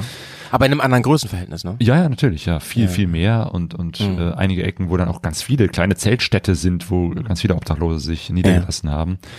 Ähm, also das ist schon, schon sehr, sehr krass. Ja. Vielleicht abschließend so zu dieser ganzen Sache mit ähm, gefährlich Kriminalität und so. Hast du dich sicher gefühlt oder gab es Momente während deiner Tour, deines Ur ne, Urlaubs will ich gar nicht sagen, deines Aufenthalts, wo, wo du auch manchmal ein komisches Gefühl hattest? Nee, also ein komisches Gefühl. Es gab Situationen, wo ich genervt war davon, dass, äh, dass wir oft angebettelt wurden. Ähm, was ich Mhm. natürlich irgendwie verstehen kann, klar. Ne? Man, man äh, hat uns Ja. an einigen Stellen dann doch angesehen, dass wir äh, äh, Ausländer sind, dass wir mehr Geld haben. Man kann es ja nicht Mhm. wirklich verstecken. Mhm. Ähm, und von daher habe ich natürlich irgendwie auch Verständnis, dass man jede Gelegenheit nutzt, irgendwie an ein bisschen Geld zu kommen oder auch an Essen oder Trinken. Ja. Aber ne, wenn man irgendwo lang geht und man wird ständig angesprochen, wenn man irgendwo sitzt und man wird dann zum fünften Mal angesprochen von Ja, unterschiedlichen ja, verstehe, Leuten. verstehe, verstehe. Ähm, und der zweiten Person hat man schon ein bisschen Geld gegeben, der dritten Person was zu essen und dann kommt die siebte, achte und dann, dann, oh, dann, dann, dann ist das schon etwas, was dann unangenehm Ja. ist. Ähm, das habe ich erlebt, aber wirklich unsicher im Sinne von, ah, könnte jemand einen Überfall auf mich planen? Nein. Okay. weil vielleicht wir tatsächlich auch ein Auge dafür haben, wo bewegen wir uns. Weil das aber auch wirklich nicht so ist, wie es vielleicht wirklich im, im, äh, aus den Klischeebildern hat, äh, dass, dass Ja. überall Menschen mit, mit, mit, mit einer Waffe sitzen und eigentlich nur darauf warten, dass du vorbeikommst, um dich Ja. zu überfallen. Also dieses Bild stimmt nicht. Und äh, ne, was, was wir oft hören hier, ist natürlich auch die, sind auch Geschichten aus den Favelas, aus diesen informellen Vierteln, gerade von Rio, São Paulo oder anderen großen Städten, wo, weiß ich nicht, immer montags die Polizei reingeht, Razzien macht, Schießereien sind und äh, am Ende gibt's Tote und, und dann ist wieder Ruhe bis zum nächsten Montag. Die Geschichten gibt es äh, tatsächlich, aber ähm, wir waren jetzt nicht in diesen informellen Siedlungen, wo man auch nicht einfach so äh, vielleicht als Tourist durchspazieren sollte. Ja. Ähm, aber die Übergänge sind auch fließend. Ähm, wir waren jetzt auch nicht nur in gated Communities oder so unterwegs oder in Shopping Malls, sondern auch im ganz normalen Stadtleben. Ähm, die Vielfalt ist da groß, ähm, aber wenn man ein bisschen mit dem offenen Auge äh, durchgeht, dann ist es auch nicht so, dass du da sofort überfallen wirst. So, jetzt kommen wir mal zum Motorradfahren. Ne? Ganz viele haben sich, haben sich bestimmt schon gefragt, ey, mich interessiert jetzt vor allen Dingen, wie war das eigentlich? Lohnt sich das eigentlich und was macht man da so? Erstmal, lass uns mal den Rahmen klären. Was für ein Motorrad hast du denn organisiert da? Und warum? Ja, zwei Motorräder, eine für Sonja und eine Maschine für Genau, ihr seid zu zweit gestartet, das, genau. das hat, ja, genau. Und ähm, am Anfang war das erstmal total schwierig. Äh, Es war das Problem mit der Bürokratie. Deswegen waren wir in São Paulo erstmal ohne Motorräder unterwegs und sind dann mit dem Bus nach Curitiba gefahren zur Familie und hatten dann Ja. äh, es dort geschafft, Motorräder zu organisieren. Ganz ausführlich äh, hat man das in der ersten Folge unseres äh, unserer 16-teiligen Podcast-Serie, wo wir echt nur, glaube ich, 40 Die Minuten auch nur erzählt ausdrücklich haben, äh, äh, was das Problem war. empfohlen wird. Ja. Ja, genau. Aber ähm, ja, wir haben uns für zwei Modelle entschieden, äh, die sehr beliebt sind. Äh, sogar Sonja für das beliebteste Motorradmodell und das am meistverkaufteste Fahrzeug in Brasilien schlechthin. Ähm, also dort werden viele Motorräder gefahren, also mehr Motorräder als äh, Autos, könnte man glaube ich sagen. Zumindest ist das Motorrad, das sie gefahren ist, eine Honda CG 160, ähm, mehr verkauft als irgendein anderes Automodell. Was auch sonst als Honda, ne? Das Ja. Welt, die Weltmarke, wenn es um Das ist auch echt erstaunlich. Also wenn, wenn man sehen will, äh, äh, zumindest auf dem Motorradmarkt, wie sieht ähm, Monokultur aus, äh, Monopol. Mhm. In Brasilien fährt man Honda. Und dann kommt lange Zeit gar nichts. Ähm, Also wirklich, la- es ist erstaunlich, wie viele Hondas da rumfahren. Und dann siehst du mal hin und wieder eine Yamaha.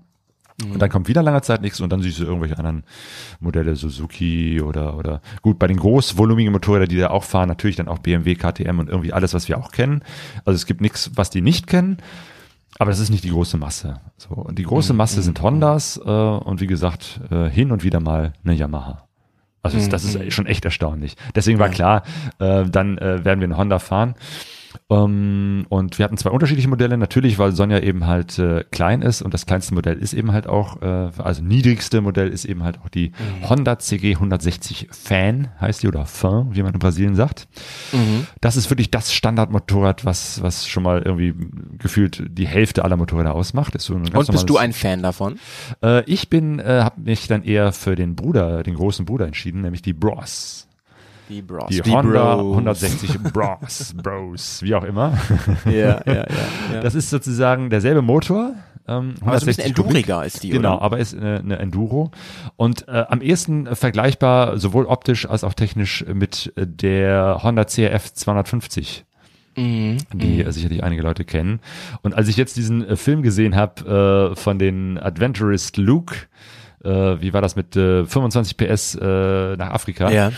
Ähm, und man sieht von der Helmkamera aus, wie er eben halt sein Motorrad filmt. Also man sieht so den, den das, das Tachometer und so. Das, kam dir doch schon bekannt vor, sagst du, Sieht ne? genauso aus wie die Bros. Ja, also ja, Äh, sehr, sehr ähnlich. Eben halt eine, eine, eine gute, kleine, sportliche Enduro mit Mhm. demselben Motor wie das von äh, Sonja, weil wir dachten, das ist vielleicht auch ganz sinnvoll, dass wir beide mit demselben Motor äh, unterwegs sind. Klar, hätte ich auch Spaß gehabt, mit einer viel größeren Maschine zu fahren, aber Mhm, was soll das, wenn, wenn wir zu zweit fahren, äh, muss man sich ja eh an dem langsameren Motorrad äh, Ja. orientieren. Und das war dann in dem Fall ich, obwohl ich denselben Motor hatte wie Sonja, aber Mhm. wahrscheinlich, weil ich einfach mehr äh, Wind, wie heißt das, schlechter im Windkanal äh, da Ja, stehe aufgrund ja, meiner Größe und das Motorrad insgesamt auch größer ist. war Sonja Ja, dann ein bisschen, vielleicht ein halbes Ich wollte gerade sagen, also die kurze Randinformation, Claudio ist, finde ich, schon ein recht großer Mensch und ähm, Sonja sagt von sich selber immer, ähm, sie braucht einfach auch eine Maschine, ähm, die, ihr wart ja sogar mal mit Rollern unterwegs in Afrika und so. Sie braucht einfach eine Maschine, wo sie auch mit ihrer Körpergröße gut, die ein bisschen kleiner ist als du, auch gut klarkommt einfach, ne? Und da war das wahrscheinlich äh, der beste Kompromiss. Ja, ne? auf jeden Fall. Und das hat gut Mhm. funktioniert und hat auch großen Spaß gemacht. Und Mhm. hatte den Vorteil, dass wir natürlich dann in der Masse auch äh, gut uns äh, verstecken konnten. Also ne, die, die Maschinen sahen jetzt nicht so besonders aus, weil Mhm. das gibt's halt überall. Äh, damit war das jetzt nicht so das auffällige, oh, da steht Mhm, irgendwie mhm. das super teure Motorrad und wir müssen jetzt immer gucken, wo können wir das irgendwo hinstellen. Umgekehrt, wenn wir es irgendwo in einen Hinterhof oder so stellen wollten oder auch mal an der Rezeption vorbei durch die Tür, kommt man mit diesem kleinen Motorrädchen auch ein paar mal sehr Stufen cool rauf ist. und runter. Ja, ja, das ist. Äh, Aber das, das heißt, Claudio, wenn du jetzt zum Beispiel eine, eine Weltreise machst oder eine Südamerika-Reise und du bist da mit deiner GS Adventure unterwegs, da fällst du halt schon krass auf, ne? Da bist du schon ein, ein, ein fahrendes äh, Hallo, ich bin hier aus Europa Schild, ne? So. Genau. Hat natürlich auch Vorteile, ne, man, man wird mehr angesprochen. Obwohl Mhm. es interessant ist. Ne? Also einige Leute haben uns überhaupt nicht beachtet, weil sie einfach dachten, wir sind einfach irgendwelche Lieferanten. Weil auch mit Mhm. viel Gepäck drauf äh, ist eigentlich auch eine Geschichte, die du öfter siehst, weil äh, es wird auch alles Mögliche mit diesen Motorrädern geliefert. Ja. Ähm, und von daher war das jetzt auch nicht so was Besonderes. Aber Leute, die so ein bisschen Blick drauf haben, gesehen haben, hey, das sind Reisetaschen. Und diese Helme sind auch jetzt nicht die Standardhelme, die die, die Leute tragen oder die Kleidung, ne? Die meisten Leute Ja, ja, mit ja, ja. äh, kurzer Hose, Flipflops und T-Shirt und wir waren natürlich trotzdem mit unserer Schutzkleidung unterwegs. Gab es immer wieder Leute, die sofort gesehen haben, oh, das sind Reisende, wo kommt ihr her? So, ne? Teilweise aus dem. Auto. Ich weiß noch eine Szene, ich, ich fahre da mit dem Motorrad und dann fährt so ein Auto parallel neben mir, der macht, ne, ne, ne, macht die, die, die Scheibe runter und fragt mich, was Ja. ist dein YouTube-Kanal oder dein Instagram-Kanal?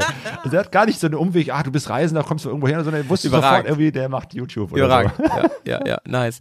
Äh, und also, die, also, aber auf der anderen Seite würdest du sagen, du hast ja eben schon sehr begeistert gesprochen von, der- von, von der Bros, von der Bros, aber letzten Endes ist es doch wahrscheinlich, wenn man so wie du unterwegs oder wie ihr unterwegs wart, ähm, ist das doch auch völlig okay vom Reisetempo, oder? Ich meine, ihr wolltet ja, es ging ja nicht darum, schnell von A nach B zu kommen, durchs Land durchzukommen, sondern ihr wolltet ja viel einsaugen immer wieder, ne? Und dann ist es wahrscheinlich eine, eine gute Wahl. Und wie du schon sagtest, man kann an der Rezeption vorbei mit dem Motorrad. Äh, du kannst wahrscheinlich ähm, dich, ja, durch, durch die Rush Hours kannst du dich gut durchfriemeln, aber zum Beispiel das Motorrad auch überall immer hinstellen an, an, an, an den äh, Bordstein oder so. Ähm, rückwirkend, würdest du sagen, das war die richtige Entscheidung? Würdest du Ja. genauso wieder machen? Ja, ja, genau. Mhm. Ich äh, würde es äh, jederzeit wieder so machen. Mhm. Obwohl ich natürlich auch äh, zwischendurch gemerkt habe, boah, das ist ein bisschen wenig PS. Ähm, wir haben natürlich Mhm. geguckt, dass wir möglichst auf kleinen Straßen unterwegs sind. Aber Mhm. es lässt sich nicht äh, immer vermeiden, äh, dass man halt doch mal auf großen Fernverkehrsverbindungsstraßen sind. Zumal wir teilweise auch an, an Ecken waren, wo es auch nur eine Straße gibt. Also da gibt es jetzt nicht irgendwie Mhm. fünf verschiedene kleinere und Mhm. größere, sondern gibt es einfach nur eine große Straße und die führt irgendwo äh, von A nach B Mhm, äh, und die mhm. kleinen Straßen führen nur davon ab immer nur ins kleine Dorf und das war's dann. Das heißt, wir mussten dann teilweise auch auf diesen Straßen fahren. Und wenn dann Mhm. äh, man L LKWs überholen will, na, fehlten da manchmal doch ein paar PS, um das ein bisschen zügiger zu machen, denn LKWs Äh, sind ein echtes Problem, also für Motorradfahrer überhaupt, äh, für ja, den das hat man ja Verkehr. öfter leider. Ja, ja, und, und Im Ausland vor allen die sind äh, sehr, sehr schnell, teilweise schneller als wir. Ähm, also Mhm. wir, wurden auch oft von LKWs überholt. Und die haben einen Termin. Ja, ja, genau. Ne? Die sind eben halt nicht irgendwie zum Spaß da und wollen die Landschaft Ja, ja. besehen oder alle Ja. Nase lang anhalten, ein paar Fotos zu machen, sondern Ja. die müssen halt äh, fahren und dann kennen die auch keine Rücksicht auf nix. Ja, ja. Und ja, ja, äh, ja. die Straßen sind meistens immer nur zweispurig, auch wenn es große Mhm. Verbindungsstraßen sind, wo der ganze Güterverkehr abgewickelt ist. Es gibt trotzdem nur eine Spur in jede Richtung. Und da musst du halt wirklich gucken, wie, wo, wo bleibst du, wenn da so ein LKW von hinten angefahren kommt. Und überholen. Es gibt natürlich auch langsame LKWs, gerade wenn es so alte Kisten aus den, Mhm. weiß ich nicht, Mhm. 70er, 80er Jahren sind, die da immer noch unterwegs sind. Da willst du auch dran vorbei. Aber dann hat so ein LKW auch, dann sind dann so große LKWs, wie wir die kennen, plus Anhänger. Ja. Die haben dann echt nochmal einen riesen Anhänger hinten dran und sind dann bis zu 30 Meter lang. Und bei 30 Metern. Oh Mann, das ist, das ist ja immer spannend, ja. Nerven. ja, ja, genau. Das ist dann so, ne? Du siehst, die Straße ist frei und dann gibst du Gas Ja. und dann, dann kommst du halt irgendwie nur auf deine 80, 90 und dann fährst du und fährst und fährst und fährst und fährst. Ja, und der LKW fährt auch, weiß ich nicht, seine, seine 70, 80. Und dann kommt dann doch mal irgendwas auf der Gegenspur Ja, entgegen. ja, so. ja. Und dann überlegst du, was mache ich denn jetzt? Wie, wie sind die Straßenverhältnisse da? Kann ich Kann ich so eine Reise machen, ohne ähm, dass ich ähm, guter Offroad-Fahrer bin? Oder sind die normalen Straßen schon ein Erlebnis? Also die normalen Straßen sind ein Erlebnis. Du kannst Brasilien komplett durchqueren, ohne jetzt äh, Offroad fahren zu müssen. Ja. Ähm, aber so manche asphaltierte Straße hat auch ein Offroad-Erlebnis, Ja. ähm, weil es teilweise an einigen Stellen große Schlaglöcher gibt Mhm. und Serien an Schlaglöchern. Also eben halt nicht nur hier eins und dann ein paar Meter weiter das nächste und dann nochmal eins, sondern manchmal sind die so nah gesät, dass du halt wirklich um die Schlaglöcher herumfahren musst. Ja. Ähm, und als Motorradfahrer mit einer Spur äh, kann man das noch relativ gut und schnell, aber dann kommen wieder die LKWs, die können das nicht und die müssen dann teilweise auf, wieder auf die Gegenfahrbahn ausweichen. Ja. Und plötzlich fragst du dich, warum fährt der LKW jetzt plötzlich äh, links rüber Oh Gott, oh oder Gott, rechts rüber? Ähm, da ist doch genug Platz. Und erst wenn du näher kommst, siehst du, ach nee, da ist ein riesen äh, Loch und der muss da drüber Ja, rumfahren. ja. Also die machen dann ganz komische Manöver, ähm, die man erst der, aus der Nähe versteht und dann muss man denen auch noch ausweichen. Ähm, je. oder du siehst die Löcher teilweise von Weitem nicht, gerade wenn es fährst also irgendwie- durch so Badewannen durch. ja, ja, also Badewanne ist ein guter Vergleich, nicht nur von der Breite, sondern vor allem von der Tiefe. Und das hat mich echt erstaunt, dass wenn da so ein La- Schlagloch sich auftut, dass dann eben halt nicht nur die obere Schicht ist, wie wir das hier so kennen, äh, ist dann irgendwie Ja, zwei, ja, drei ja. Zentimeter tief, sondern das sind dann teilweise richtig tiefe, die dann, weiß ich nicht, 30, 40, 50 Zentimeter tief ist. Ja. Und wenn du da drin Krass, hängen ey. bleibst, ähm, dann bleibst du halt wirklich hängen. Da geht's nicht weiter und dann machst du da eine, eine, eine Vollbremsung, wo Ja. am Ende dein Motorrad am Eimer ist. Das heißt, Ist, Du guckst Ja. da sehr genau drauf äh, und, und weichst im Zweifelsfall aus, bevor du da Mhm. irgendwie ein Risiko eingehst. habt ihr denn mal ernsthafte Probleme gehabt, so ähm, Richtung Unfall, Zwischenfall oder auch technisch? Ich erinnere mich an eine Folge, da musstet ihr ein bisschen auf Suche von Teilen gehen, meine ich, oder? Ähm, Oder da musstet ihr auf jeden Fall irgendwas fixen, meine ich. äh, wenn richtig in Erinnerung habe. Wir hatten einen Platten, nur einen Platten Ah, okay. Mhm. von äh, insgesamt äh, 8000 Kilometer die Sonne gefahren ist, 13.000 die ich gefahren bin, nur einen Platten. Das finde ich echt erstaunlich Krass. gut. Ähm, da hatte ich Ja, Honda halt, ne? Ja, ne? Na, Honda ist nix. Dir. Genau, ich hatte die ganze Zeit einen, einen Kompressor mit dabei und habe den wirklich nur dieses eine Mal gebraucht. Ähm, Wow. Und natürlich, wenn man vielleicht mal Luft ablässt und dann später wieder reintut. Ja. Ähm, aber äh, nee, wir hatten äh, Glück, beziehungsweise wir haben auch nagelneue Motorräder gekauft. Das erste Mal in meinem Leben. Äh, Ah, genau, das, das, das, da sind wir gar nicht drauf eingegangen. Ja. Ihr habt die ja gekauft, ihr Genau. habt die gar nicht geliehen, ne? Das Nee. finde ich auch spannend, ne? Ja. Das, das lohnt sich wahrscheinlich und vor allen Dingen, du bist unabhängig, ne? Du musst sie nicht zu einem bestimmten Ort unbedingt wieder hinbringen. genau, weil die Frage haben wir uns natürlich am Anfang auch gestellt. Ich habe auch tatsächlich mit äh, mich vorher informiert, wie ist das mit äh, Mhm. Motorradtransport, weil das ist Mhm. natürlich immer der erste Gedanke. Wir fahren mit unserem Motorrad dann transportieren die dahin und am Ende wieder Ist zurück. wahrscheinlich dumm. Wahrscheinlich Das dumm. ist nicht so schlau. Ist immer eine Frage des, des, von Geld und Zeit. Hätten wir mehr Geld und mehr Zeit, hätten wir das vielleicht auch gemacht. Äh, aber das Ding ist Mhm. Aber was hast denn für Vorteile, Claudio? Du kennst die Maschine, okay? Genau, du, du hast deine? Maschine, du musst nicht äh, ähm, äh, wochenlang auf eine Steuernummer warten wie wir. Ah, ähm, okay, oder du musst, verstehe. was auch ein Problem war oder was nicht so einfach war, war auch ähm, erstmal so Gepäcksystem dafür zu kriegen, weil die Motorräder Ja, sind zwar ja, sehr ja. beliebt und sehr bekannt, aber es sind halt nicht die, wo, wo, wo man mit man reist.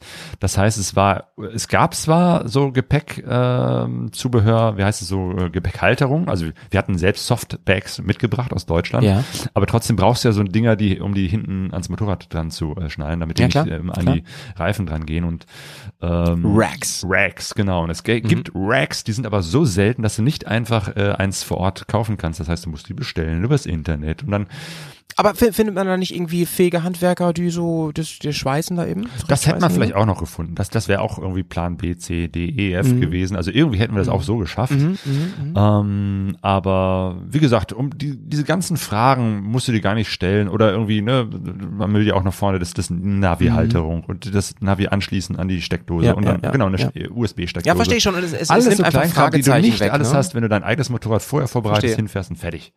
So. Das verstehe ich, ja. Ähm, aber der Transport ist einfach unglaublich teuer. Also, ne, das, das ist auch, Ja. ne, wir waren ja schon mal 2009 in Brasilien Mhm. ähm, und äh, demgegenüber hat sich der Preis verdoppelt.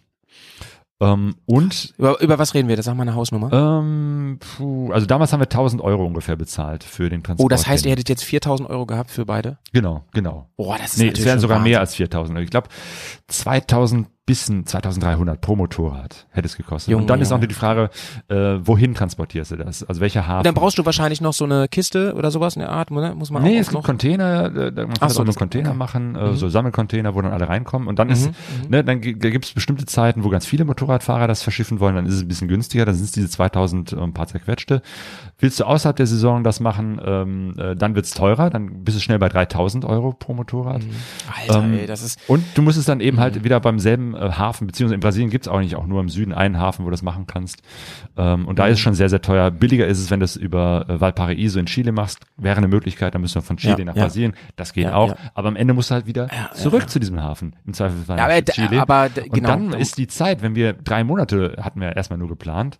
ja, Und das heißt, du musst nach äh, anderthalb Monaten musst du wieder auf die Uhr gucken und so, ah, jetzt müssen wir wieder zurückfahren. Jetzt können wir nicht mehr verstehe, weiterfahren. verstehe, und wir wollten ja eigentlich maximal alles ausnutzen an Zeit. Äh, deswegen haben wir auch keine gemietet, weil auch da muss er wieder die Motorräder zurückbringen. Deswegen war kaufen ähm, die beste Option, weil wir kaufen die Motorräder im Süden, fahren im Norden und dort verkaufen wir sie. Mhm, mhm. Hattet ihr das vorher schon eingetütet? So habt ihr vorher schon äh, das ausgemacht, wo man, wo ihr die kauft, sogar schon irgendwie keine Ahnung angezahlt oder so? Äh, nee, wir haben aber natürlich uns informiert und äh, hatten, äh, Mhm, auch, weil wir natürlich gedacht haben, wir wussten ja schon, es wird wahrscheinlich irgendwelche Hürden geben. Als Ausländer kommst du Mhm, nicht einfach rein und kaufst ja Motorrad und vor allem eine Zulassung. Kaufen, klar, kannst du alles, aber zulassen ist ja halt die Ja. Geschichte. Und ich habe über einen Freund im Süden Brasiliens äh, schon Kontakt auch zum Honda-Händler gehabt, der Ja. der äh, auch schon mir ein paar Details genannt hat, du brauchst das, du brauchst jenes, brauchst jenes. Und weil ich dann wusste, okay, es wird ein bisschen komplizierter und ich weiß nicht Ja. genau, ob wie das klappt und ob das klappt und ähm, an welcher Stelle das klappt, habe ich dann erstmal gesagt, nee, ganz im Süden will ich das nicht machen. Das war so eine kleine Stadt. Da dachte ich, okay, es ist vielleicht doch besser, das in der Großstadt zu machen, wie São Mhm. Paulo oder eben halt Curitiba, wo es verschiedene Händler gibt.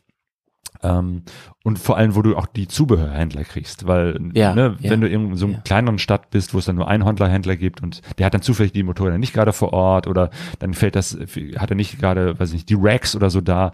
Am Ende willst du irgendwie gerade für solche Fragen dann doch in einer großen Stadt sein, wo du viele Händler hast, viele Zubehörhändler und du im Zweifelsfall, wenn der einer das nicht hat, zum nächsten gehen kannst. Deswegen haben wir dann gesagt, wir machen das in einer großen Stadt, da hatten wir dann jetzt keinen direkten Kontakt zum Händler ähm, und ja, am Ende hat sich herausgestellt, es ist alles komplizierter als gedacht. Deswegen war es gut, dass wir sozusagen flexibel waren und die dann am Ende den, doch in Curitiba gekauft haben, die Motorräder. Ja, ja, weil dadurch haben wir am Anfang schon mal ein bisschen, waren wir in São Paulo, waren in Curitiba und mussten nicht Hast du, die grad, ganze hast, Zeit hast du schon Preis Stadt gesagt bleiben. eben? Hab ich, nee, ne?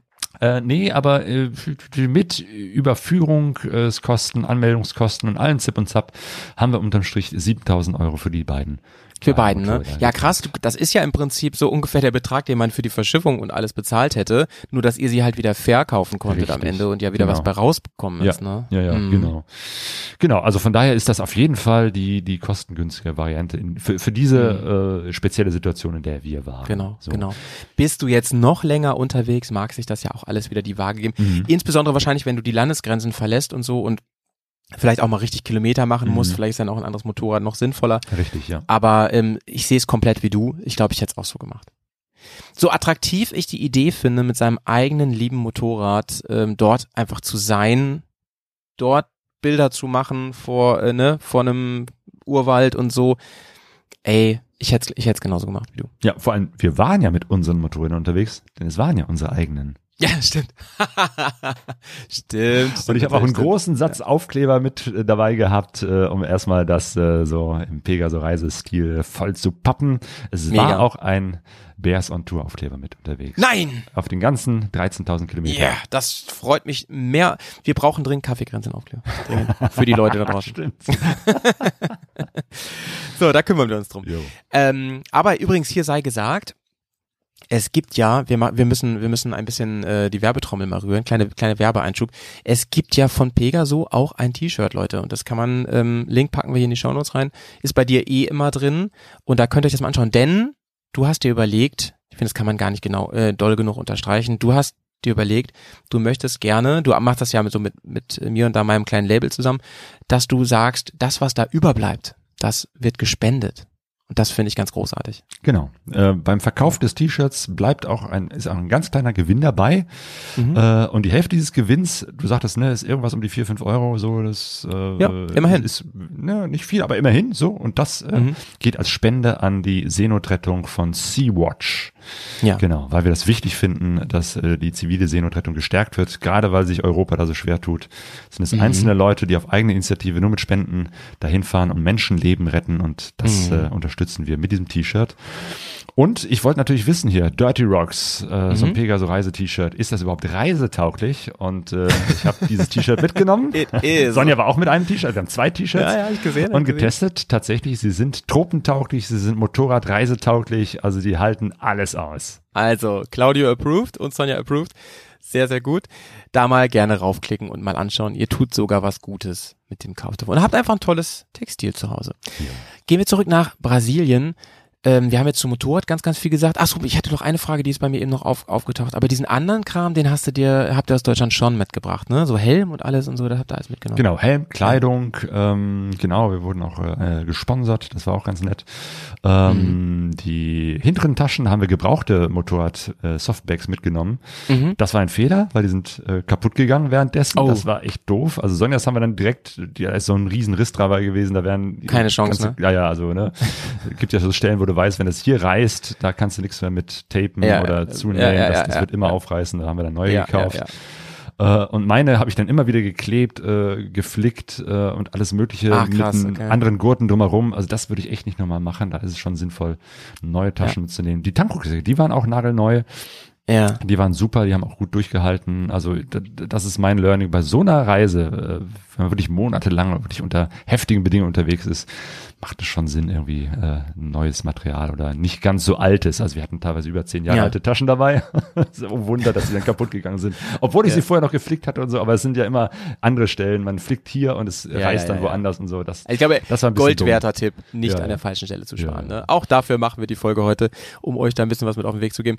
Ähm, dann lass uns doch mal ein bisschen über das ähm, die Motorradtouren und dein deine deine große Tour ähm, sprechen.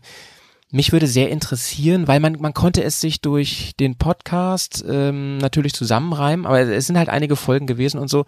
Kannst du mal ganz grob so skizzieren, wie wie verlief die Route? Du bist ja ein bisschen, du warst ja, hast du eben schon gesagt, am Ende wieder am Anfang, wenn man so will, ne? Äh, nö. Ähm, nee, okay, da habe ich es falsch, falsch abgespeichert.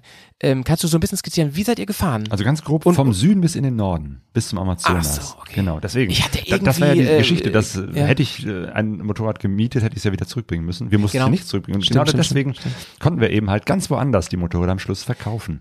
Was hat ähm, entschieden, w- dass ihr so die Route fahrt? Ja. Wolltet ihr einfach gerne einmal quer durchs Land und warum dann so? Mhm.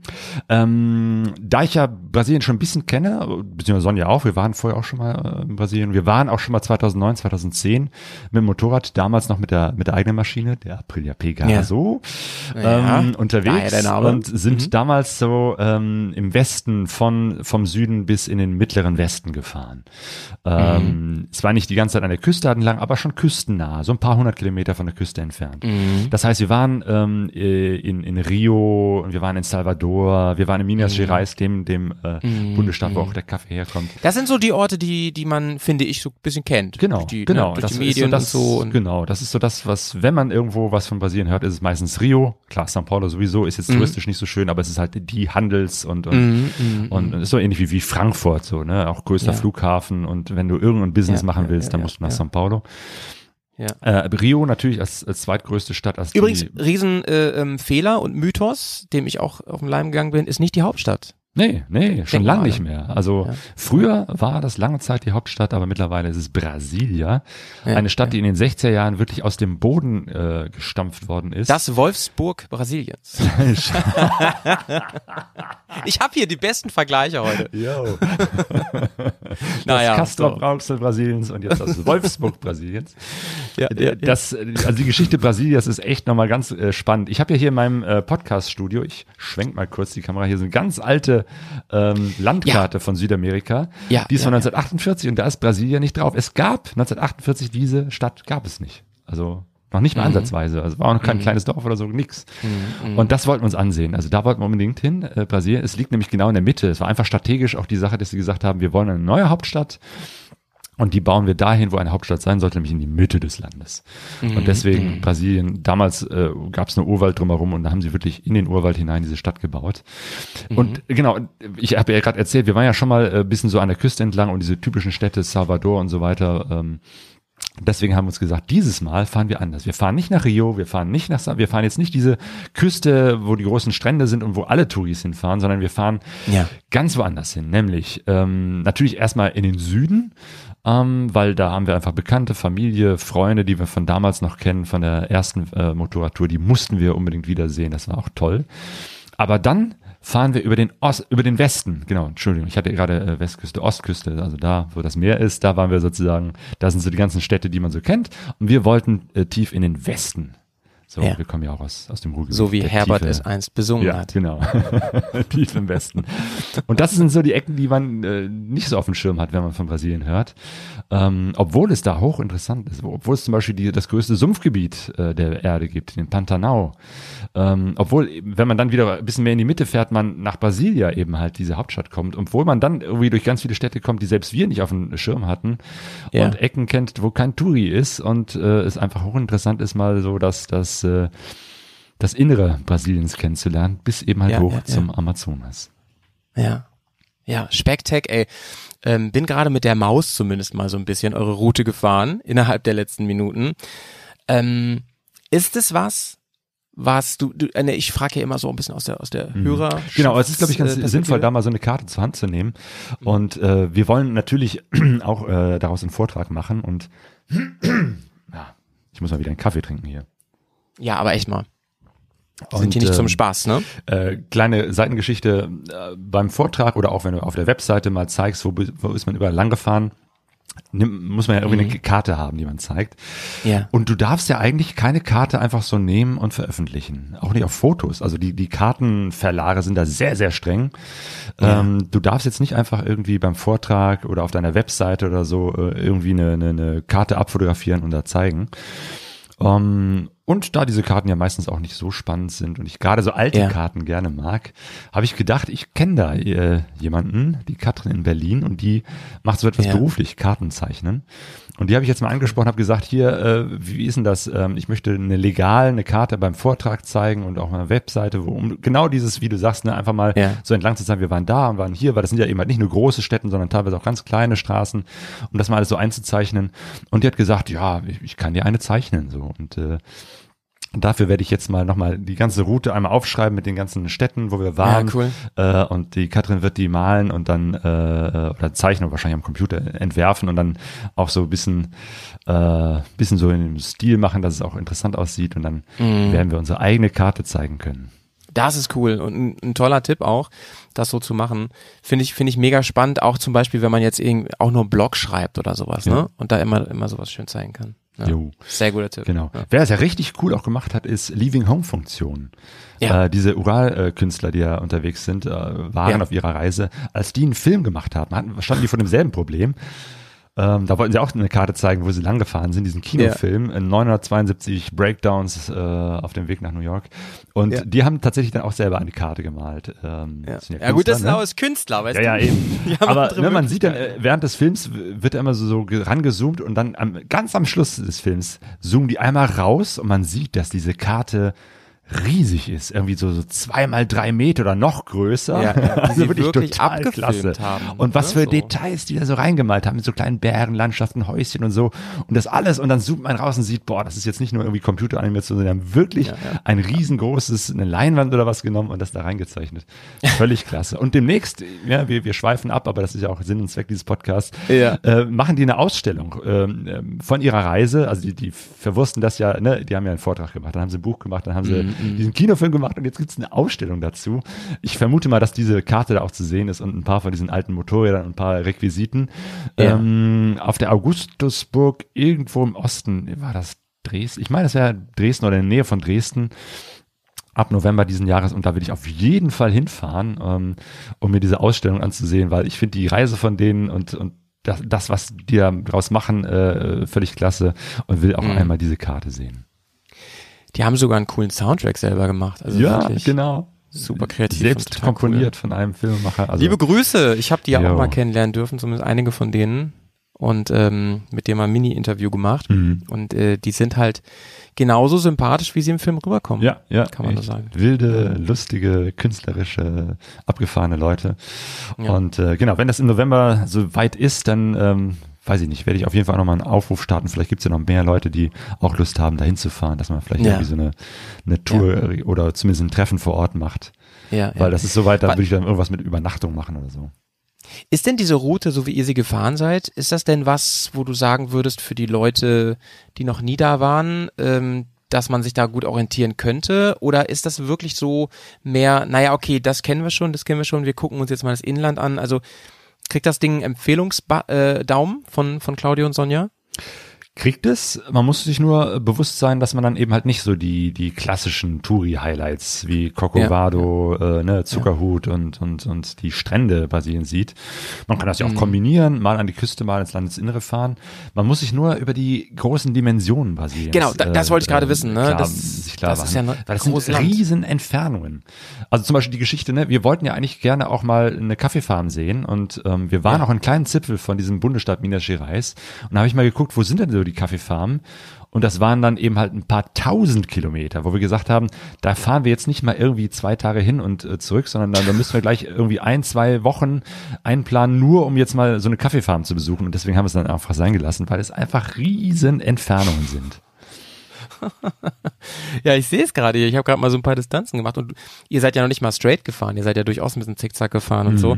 Irre, aber du hast ja eben schon gesagt, 13.000 Kilometer. Ne? Das ist auch echt viel. Gerade wenn man noch ein bisschen, bisschen Zeit hier und da auch verbringen will und so weiter. An welcher Stelle ist denn äh, Sonja wieder zurück in die Heimat? Oben am Amazonas. Äh, da gibt es eigentlich nur zwei große Städte, nämlich Belém äh, an der Mündung, wobei genau genommen ist es sogar der Rio Negro, nicht der Amazonas, ein Seitenfluss des Amazonas, das ist eine große Stadt. Und dann Manaus, die Stadt, die wirklich im Urwald ist, am äh, ähm, Fluss. Das heißt, da kommst du auch fast gar nicht äh, mit dem Fahrzeug hin. Es gibt tatsächlich eine Straße, die berühmte 300 BR 320, äh, die Horrorstraße, äh, wo wirklich nur in der Regenzeit nur Matsch und in der Trockenzeit nur Staub ist. Auf Deutsch die A7. Also äh, die sind wir nicht gefahren. Ansonsten äh, kann man dann mit dem Boot oder mit dem Flugzeug hin. Wir haben das Boot gewählt und äh, haben Ah, das krass, war eine okay. gute Wahl, ähm, weil dann äh, fährt, sieht man auch wirklich mal den den den Urwald und den Amazonasfluss Ja. in seiner wirklich großen Breite und Schönheit. Das war ganz toll. Und bis dahin ist Sonja mitgekommen bis nach Manaus. Äh, von dort aus ist Mhm, sie dann nach Hause geflogen. Also musste fliegen. Das war sozusagen von vornherein so geplant, weil ihr Job wieder losging im Mai. Mm, mm, mm. Mein Job geht erst im September los, deswegen hatte ich ein bisschen mehr Zeit. Und bis dahin hatte ich dann auch äh, rausgekriegt, wie ich das hinkriege, legal auch länger im Land zu bleiben, weil auch das war Normal muss man einmal ausreisen, habe ich wo gelesen. ja, ne? und dann kannst du nach rein, 180 Tagen erst wieder rein. Also es ist jetzt nicht, dass ich einmal hätte so. kurz nach Venezuela oder, so, oder so. weiß ich, Bolivien raus und dann wieder rein, sondern nee, 180 Tage. Das heißt, erst nach einem halben Jahr darfst du wieder rein. Deswegen Ah, okay, musste ich das anders lösen. Hab eine Lösung gefunden, aber es war eben halt auch schwierig und wie das Ja. bei so vielen Dingen so. Wie ist. viel, wie viel Geld musstest du in den Pass mit reinpacken, dass das ging? Ich musste 100 äh, legale Reais zahlen, also eine, äh, das sind umgerechnet irgendwie 20 Euro, glaube ich, ein bisschen weniger. Ja. Ähm, dafür, äh, eine, eine Strafgebühr, dass ich länger im Land war. Ah ja. Äh, am Tag, äh, am ersten Tag, äh, der über diese 90 Tage, also man darf Leuten als deutscher Staatsbürger 90 Tage da bleiben. Und das sieht bei jedem äh, für Österreicher, Schweizer und, und, und wiederum andere wieder anders aus. Da gibt es immer bilaterale Abkommen zwischen dem Land und Brasilien. Also das, was ich jetzt sage, ist nur für Deutschland und auch nur für Stand jetzt irgendwie, äh, äh, was haben wir jetzt, August Mhm. 23 und äh, als ich da Mhm. war eben halt im zwischen äh, was war das, äh, März und Hm. und jetzt, ne? Es kann auch sein, dass sich die Gesetze wieder ändern. Aber Wie habt ihr das, man, wie habt ihr das dann gelöst äh, mit, man- mit äh, ach sorry. also man darf 90 Tage bleiben, so, und dann muss man eigentlich ausreisen und darf erst nach 180 Tagen wiederkommen. Es sei denn, äh, Mhm. oder beziehungsweise man darf, äh, also habe ich das dann gemacht, ich war- länger da und am Tag wurde, am 91. Tag gehst du eben halt zur äh, Policia Federal, der Bundespolizei, sagst, hallo, ich habe hier überzogen. Dann äh, zahlst du einmal diese äh, umgerechnet 20 Euro äh, Strafgebühr und dann Das ja kriegst du eben so ein überschaubar. Dokument, wo dann steht, du hast diese Gebühren bezahlt äh, Ah, ja. und du musst jetzt das Land äh, äh, bitte verlassen innerhalb der nächsten 60 Tage. Okay. Das heißt, du hast Verstehe. eine Verlängerung äh, de facto Ja. von 60 Tagen. Aber es ist die Auflage, du musst das Land verlassen. Das heißt, dann darfst du nicht wieder zurückkehren. Und deswegen Mhm. äh, konnte ich zum Beispiel nicht nach Venezuela ausreisen, weil dann hätte ich nicht Mhm. mehr reingekonnt oder erst nach 180 Ah, krass, Tagen. Und deswegen habe ich, bin ich dann die Reste Zeit im Land geblieben, was ein bisschen schade war, weil ich war ja an der Grenze zu Venezuela, an der Grenze nach Guyana. Da oben im Norden Ja, gibt's ja, ja, einige interessante Länder. Über, aber über, über deinen Vater und so hätte man da nicht irgendwas machen können, so mit, mit Staatsbürgerschaft und so. Das hätte man wahrscheinlich sonst wann regeln müssen. Plan. B, C, D, E, F. Es gab ganz viele Ideen. Ich habe ja auch Ja. tatsächlich auch einen äh, brasilianischen Pass, der ist abgelaufen, schon lange. Ah, okay. Ich wollte ihn erneuern und siehe da, äh, man kann ihn nur im Land, äh, wo man wohnt, erneuern, also in Deutschland. Und äh, Ja. verstehe. Ich dachte, ich könnte einfach hingehen und einfach zu, zu einer Behörde hingehen. Ich hatte auch alle Papiere dabei und so, aber nee, das geht auch nicht. wie entspannt lief das denn dann, als, als äh, Sonja dich verlassen hat nach Deutschland? Wie lief das dann entspannt mit dem Verkauf des Motorrads? War das, war das easy? Habt ihr einfach ein Schild drangehangen oder so? Oder kanntet ihr schon wen? Ja, das, äh, wir kannten schon wen und äh, das, das ist eben halt der große Vorteil. Ähm, Wobei es auch nicht so schwer ist, Menschen vor Ort kennenzulernen. Ne? Aber dadurch, dass ich eben halt äh, Kontakte hatte und habe und äh, Portugiesisch spreche, Ja. hatten wir sowohl in Belém als auch in Manaus Menschen, ähm, die wir äh, kennengelernt haben, die uns empfohlen worden sind und äh, die wir dann angesprochen haben und gesagt, äh, hier, ich möchte, ich werde mein Motorrad verkaufen wollen später mal. Also habe schon sozusagen schon vorher mit denen gesprochen, habe gesagt, hier, wie sieht's aus? Ähm, ich möchte mein Motorrad äh, verkaufen. Würdest du mir helfen? So und äh, Sonjas Motorrad, da sah die Hilfe so aus, äh, dass äh, mir der Kollege ähm, einen Motorradhändler empfohlen hat Mhm. oder einer, der so Werkstatt und äh, Gebrauchthandel macht und der verkauft die dann in Sonjas Namen, beziehungsweise in meinem Namen. Es liefen dann beide Motorräder dann auf meinen Im Namen. Kundenauftrag. Im Kundenauftrag, genau. ähm, Ja, okay, das war ja dann ähm, recht entspannt. Genau. Recht, recht und und gelöst, mein so. Motorrad, da hat sogar einer dann gesagt, ähm, hier, ich, ich kauf dir das ab, weil mein Sohn, äh, der sucht genauso ein Motorrad und ich weiß, ne, Ja. du bist damit nur ein paar Monate unterwegs gewesen und der hat mir das dann direkt in Bar bezahlt. Perfekt, perfekt. War ja wahrscheinlich auch noch echt, äh, ich meine, er hatte 13.000 auf der Uhr dann, aber war ja wahrscheinlich noch ziemlich gut, äh, äh, in, ist jetzt eine Honda. Ja, eben. Super Was guter Schuss. sein? Und vor allem Langstrecke, ne? Also ich bin ja, natürlich war ich Genau. auch ein bisschen in kleinen Städten irgendwie mit Stop and Go unterwegs, aber das meiste war ja irgendwie Langstrecke. Das heißt, die haben sogar gestaunt.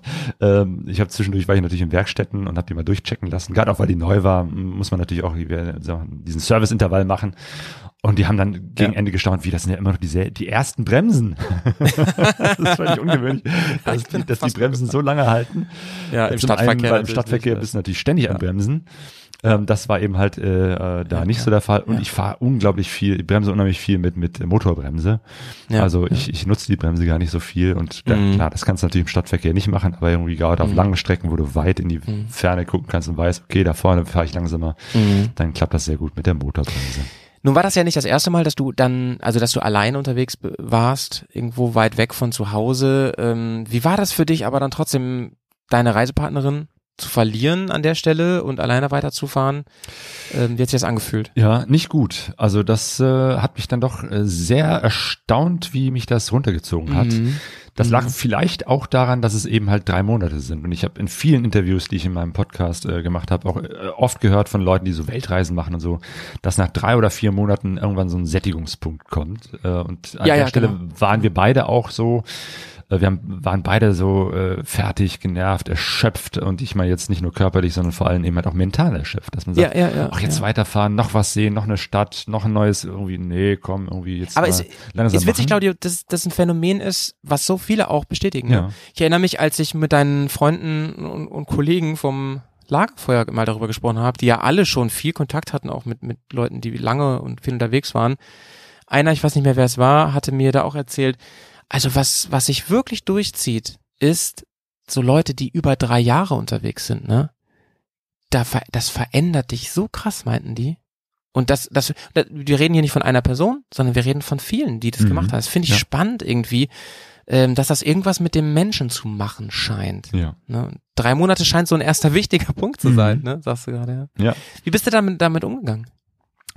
Ähm, das Beste ist dann äh, weiterfahren, habe ich so für mich gemerkt. Ich wollte auch unbedingt weiterfahren, weil ich war in Manaus und diese Stadt ist halt auch boah, jetzt so schön ist sie nicht und so viel machen kann Ja. man da halt auch nicht. Ich musste aber noch da bleiben, weil ich noch den äh, Motorradverkauf und noch ein paar andere Dinge erledigen musste.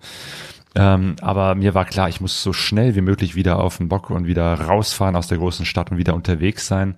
Also das Unterwegssein hat mir dann wieder geholfen. Das war auf jeden Fall gut. Ähm, aber einfach nur rumhängen in der Stadt, wo es permanent äh, über 30 Grad hat, so knapp über 30, ähm, wo es ständig heiß ist, wo es eine unheimliche Luftfeuchtigkeit Ja. hat, ne, Regenwald drumherum. Ähm, und du eigentlich ständig am Schwitzen bist, ähm, wo es auch nichts viel Schönes gibt, wo man auch nicht zu Fuß langgehen will. Also zum einen, weil eh kaum jemand zu Fuß ist. Und du läufst fünf Meter bis am Schwitzen und denkst, ah, wo gibt's ein kaltes Getränk oder wo kann ich irgendwie in eine Klimaanlage reingehen? Ja, ja. Wo man sich dann in ein Einkaufszentrum rettet, weil das halt über Klimaanlage und, und man kann sich da einfach hinsetzen. Kenn Kaffee ich auch von Reisen. Scheiße, ne? Das will ich nicht. Also von daher äh, ist die Therapie dann irgendwie weiterfahren gewesen und es war gut, als ich dann irgendwie alles erledigt hatte, was ich erledigen wollte. Dann nach ein paar Tagen bin ich dann weiter Richtung Norden gefahren, eben halt bis zur Grenze nach Venezuela. Hab Ja. dann auch wieder andere Motorradfahrer getroffen und war noch ein Stück wieder mit anderen Leuten unterwegs. Das war auf jeden Fall sehr, sehr gut. Da ging es mir dann auch wieder mental besser. Aber du hattest gefragt, erstmal ging es mir nicht gut, weil ich äh, auch Sonja vermisst habe. Gerade auch, ich weiß nicht, hätte ich die ganze Reise alleine gemacht, wäre es vielleicht auch ein anderes Gefühl gewesen, aber wenn man so lange, so intensiv zusammen unterwegs ist, äh, Sonja und ich, ähm, das, da hat mir die Sonja auch gefehlt. Auch dieses Wissen, die fährt jetzt dahin, wo ich eigentlich auch Mhm. gerne wäre, zu Hause, wo die Ja. Fa- Familie und Freunde sind und ich bin hier und bleib noch länger. Also hätte ich es mir nicht so fest vorgenommen, ich hätte vielleicht auch fast gesagt, komm, ich breche jetzt ab, ich fahre nach Hause. Aber nee, das war gut, dass ich dann auch gesagt habe, nee, ich stehe das jetzt durch, ich halte das jetzt durch und äh, das war ja dann am Ende auch noch eine gute Fahrt. Und dann kam ja auch Mhm. sogar noch mein Neffe vorbei. Ähm, und Genau. Dann sind wir noch ein Stück zusammengefahren. Also von Wie daher kam, wie kam auch das gut. denn eigentlich zustande? Das war ja nicht geplant, ne? Äh, doch, das war schon geplant, aber mit so einem Fragezeichen. Also wir haben am Anfang, ne, als wir so in der Familie erzählt haben, hey, wir fahren jetzt nach Brasilien, wir sind richtig lang unterwegs und wir sind im Amazonasgebiet. Da hat Theo, äh, unser Neffe, gesagt, oh, das ist ja interessant und Amazonas, da würde ich auch gerne mal hinfahren. So, und dann haben wir mal gezeigt, so ein paar Fotos und Bilder und so Netz und dann haben wir gemerkt, boah, der hat, der hat ein ernsthaftes Interesse daran. Und dann haben wir gesagt, ja klar, komm, Ja. dann machen wir das so. Ähm, am, äh, leider konnte er nicht früher, weil er noch äh, Schule hatte, so und äh, wenn deine Schule aus ist, dann ähm, und dann haben wir gesehen, okay, das ist in dem Zeitraum nach diesen drei Monaten.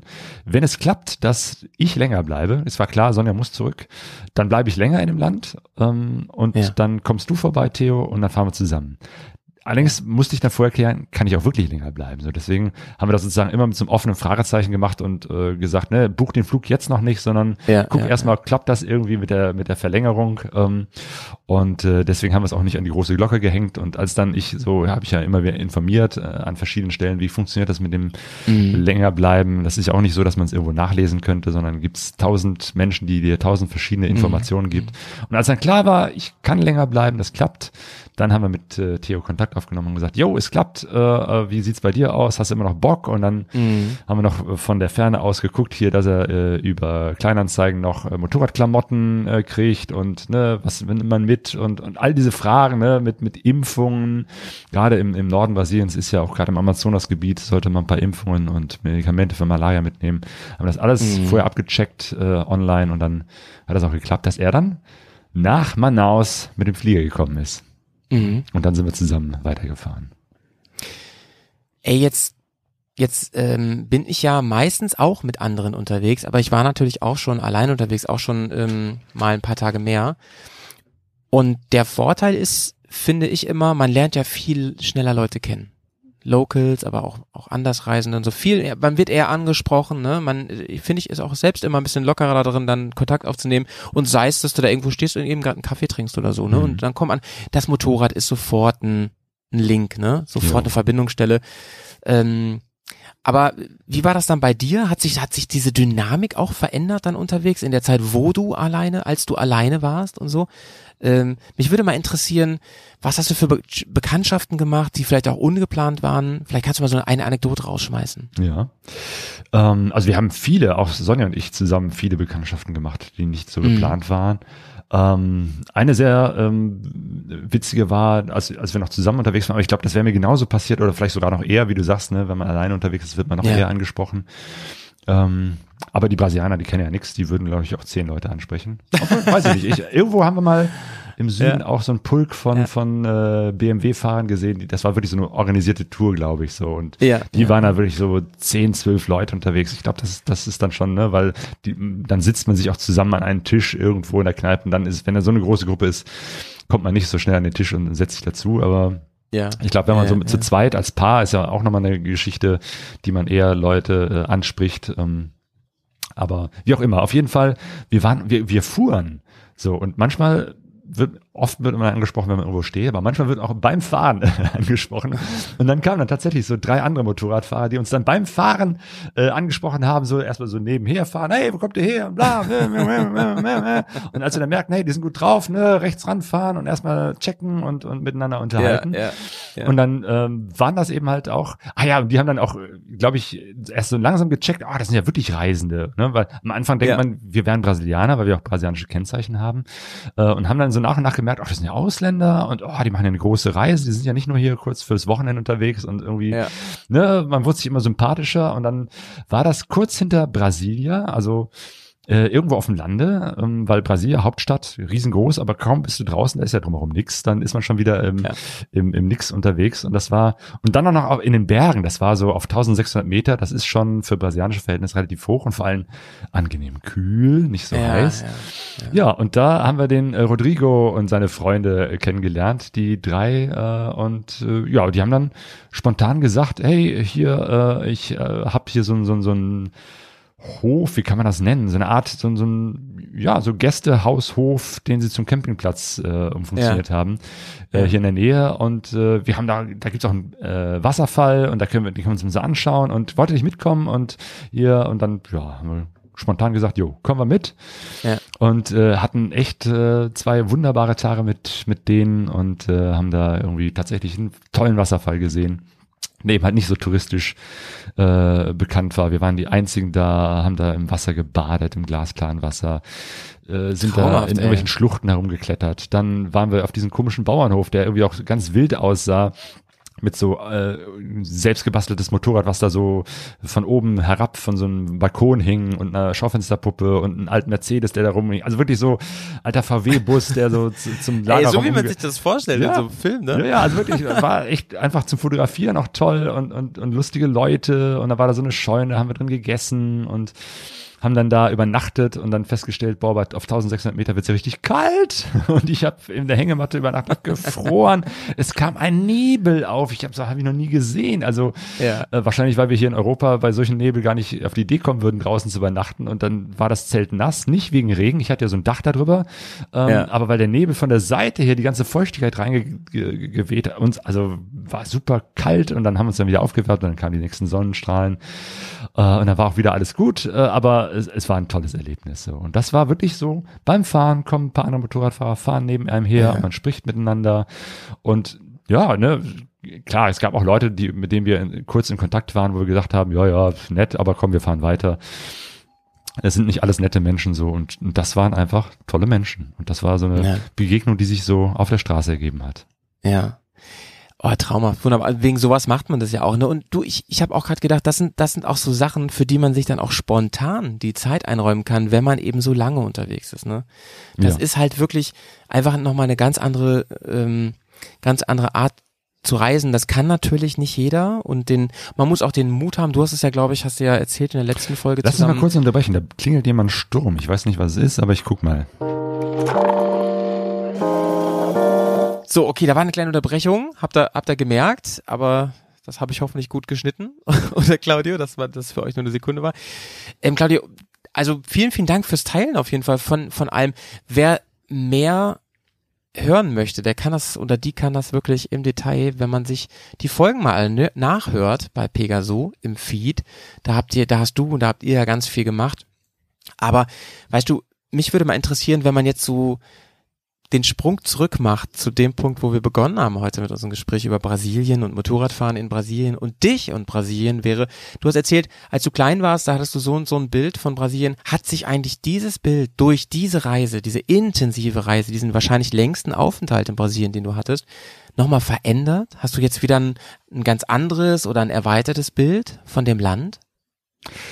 Ich habe ein erweitertes Bild, auf jeden Fall. Also ne, mhm. die Faszination, die Liebe zu dem Land ist äh, ungebrochen. Sie ist, glaube ich, sogar stärker geworden. Die letzte Reise liegt ja schon über zehn Jahre zurück. Und ich habe mir mhm. fest vorgenommen, äh, das nächste Mal werde ich nicht zehn Jahre ins Land ziehen lassen, um wieder nach Brasilien zurückzukehren.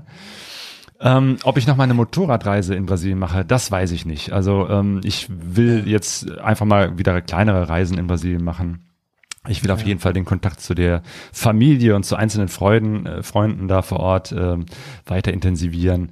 Ja. Ähm, ja. mein Vater ist vor zwei Jahren gestorben und auch die mhm. äh, Onkel, äh, seine Brüder äh, vor Ort, äh, die ganze Generation sind mittlerweile gestorben. Das heißt, äh, jetzt liegt es an äh, mir, meiner Generation mhm. und die, meine Cousins und die haben wiederum Kinder. Äh, mein Bruder hat auch Kinder. Das heißt, ich will jetzt versuchen auch dass die nächste Generation, die jetzt gar keine Kontakte mehr so haben, so direkt und auch teilweise nicht, äh, also die Deutschen sprechen ja auch keine Portugiesisch mehr, ja. dass wir die, trotzdem, wir gucken, dass wir die Familie zusammenhalten zwischen Brasilien und Deutschland, dass die sich gegenseitig besuchen, wissen mhm. irgendwie, wo die Wurzeln sind und eben halt auch so ein bisschen Brasilien und brasilianischen Lifestyle in ihren Alltag reinnehmen, weil mhm. das, das tut nur gut. Diese brasilianische Lockerheit und diese Freundlichkeit, ähm, da kann man eigentlich äh, mhm.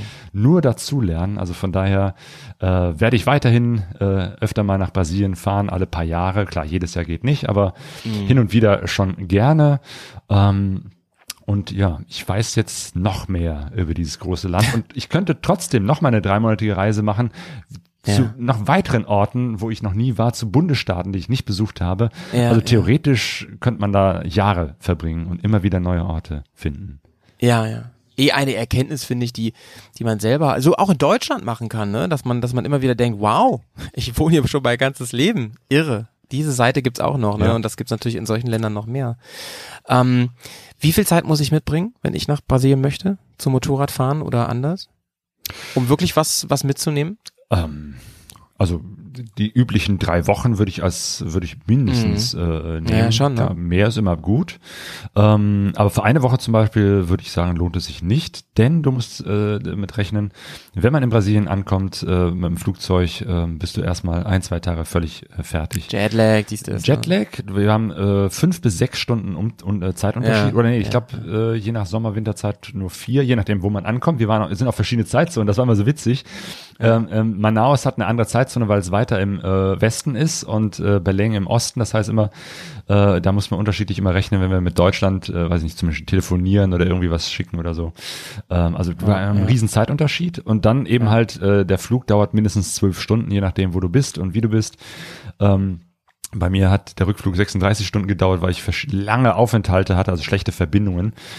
Und im Flugzeug äh, oder auf dem Flughafen schläfst ja auch nicht so gut. Das heißt, egal, man, man ist immer völlig fertig, wenn man ankommt. Junge. Leute stecken das, glaube ich, äh, besser weg. Ich habe gestaunt, wie Theo, wie fit der war, als er ankam. Aber ne, irgendwie aus dem Flugzeug aussteigen, aufs Motorrad setzen und losfahren ist, glaube ich, eher nicht so. Und natürlich auch der Temperaturunterschied. Gerade am Anfang im März, da war es ja noch eisekalt und dann bei 30 Grad ähm, äh, in São Paulo.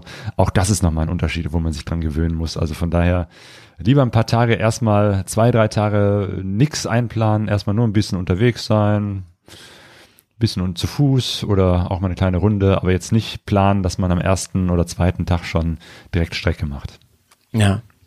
Ey, das sind gute Tipps. Ich hoffe, dass es mich irgendwann im Leben da mal hin versteckt. Natürlich am liebsten im Rahmen einer größeren Reise durch, durch ähm, Südamerika. Aber äh, ich weiß, mir fällt spontan ein, dass zum Beispiel zwei Zuhörer dieses Podcasts hier vorhaben, mittelfristig bis kurzfristig dort eine Reise zu machen. Die haben vielleicht auch nochmal den ein oder den anderen Tipp hier bekommen. Und so wie ich dich kenne, Claudio, darf man dich auch gerne immer fragen Auf und dich anschreiben. Auf jeden Fall. Du als Brasilien-Motorrad-Reisebotschafter. und es wird auf jeden Fall auch einen äh, Vortrag über diese Reise geben. Also wir haben ganz mhm. viel Foto- und Filmmaterial äh, gesammelt und äh, wir wollen das auch nochmal alles äh, durcharbeiten und äh, viele Geschichten, die wir teilweise im Podcast nicht ja. erzählt haben, ähm, dann auch nochmal erzählen und äh, das in einem, im Rahmen eines Reisevortrags dann auf die Bühne bringen. Das mhm. heißt, äh, da werden wir auch nochmal sicherlich einiges an Informationen oder an mhm. lustigen Geschichten loswerden. Das mhm. wird es dann Anfang nächsten Jahres äh, wieder beim Lagerfeuer Duisburg geben. Und vielleicht gibt es auch mal die eine oder andere Gelegenheit, woanders auf Motorradtreffen äh, von Brasilien zu erzählen. Ja. Ihr könnt natürlich Claudia auch persönlich fragen. Natürlich, Am 16.09. im Kaffee Fahrtwind. Beim großen Kaffeekränzchen. Ja, beim großen Kaffeekränzchen. Da freuen wir uns drauf, unsere kleine Live-Tournee dieses Jahr. Seid dabei und seid auch gerne dabei, wenn es das nächste Mal ein Kaffeekränzchen gibt mit Claudia und mir. Hoffentlich jetzt wieder regelmäßig, wo du wieder in äh, der Heimat bist. Ich würde mich sehr, sehr drüber freuen. Nächstes Mal eine Folge wie gewohnt mit lauter Input, Clips und einem gemischten Potpourri an Themen. Ne? Jo, aber bald. dann bis zum 16. September 2023. Das wird großartig. Tschüss, ihr Reisemäuse. Ciao und gute Reise.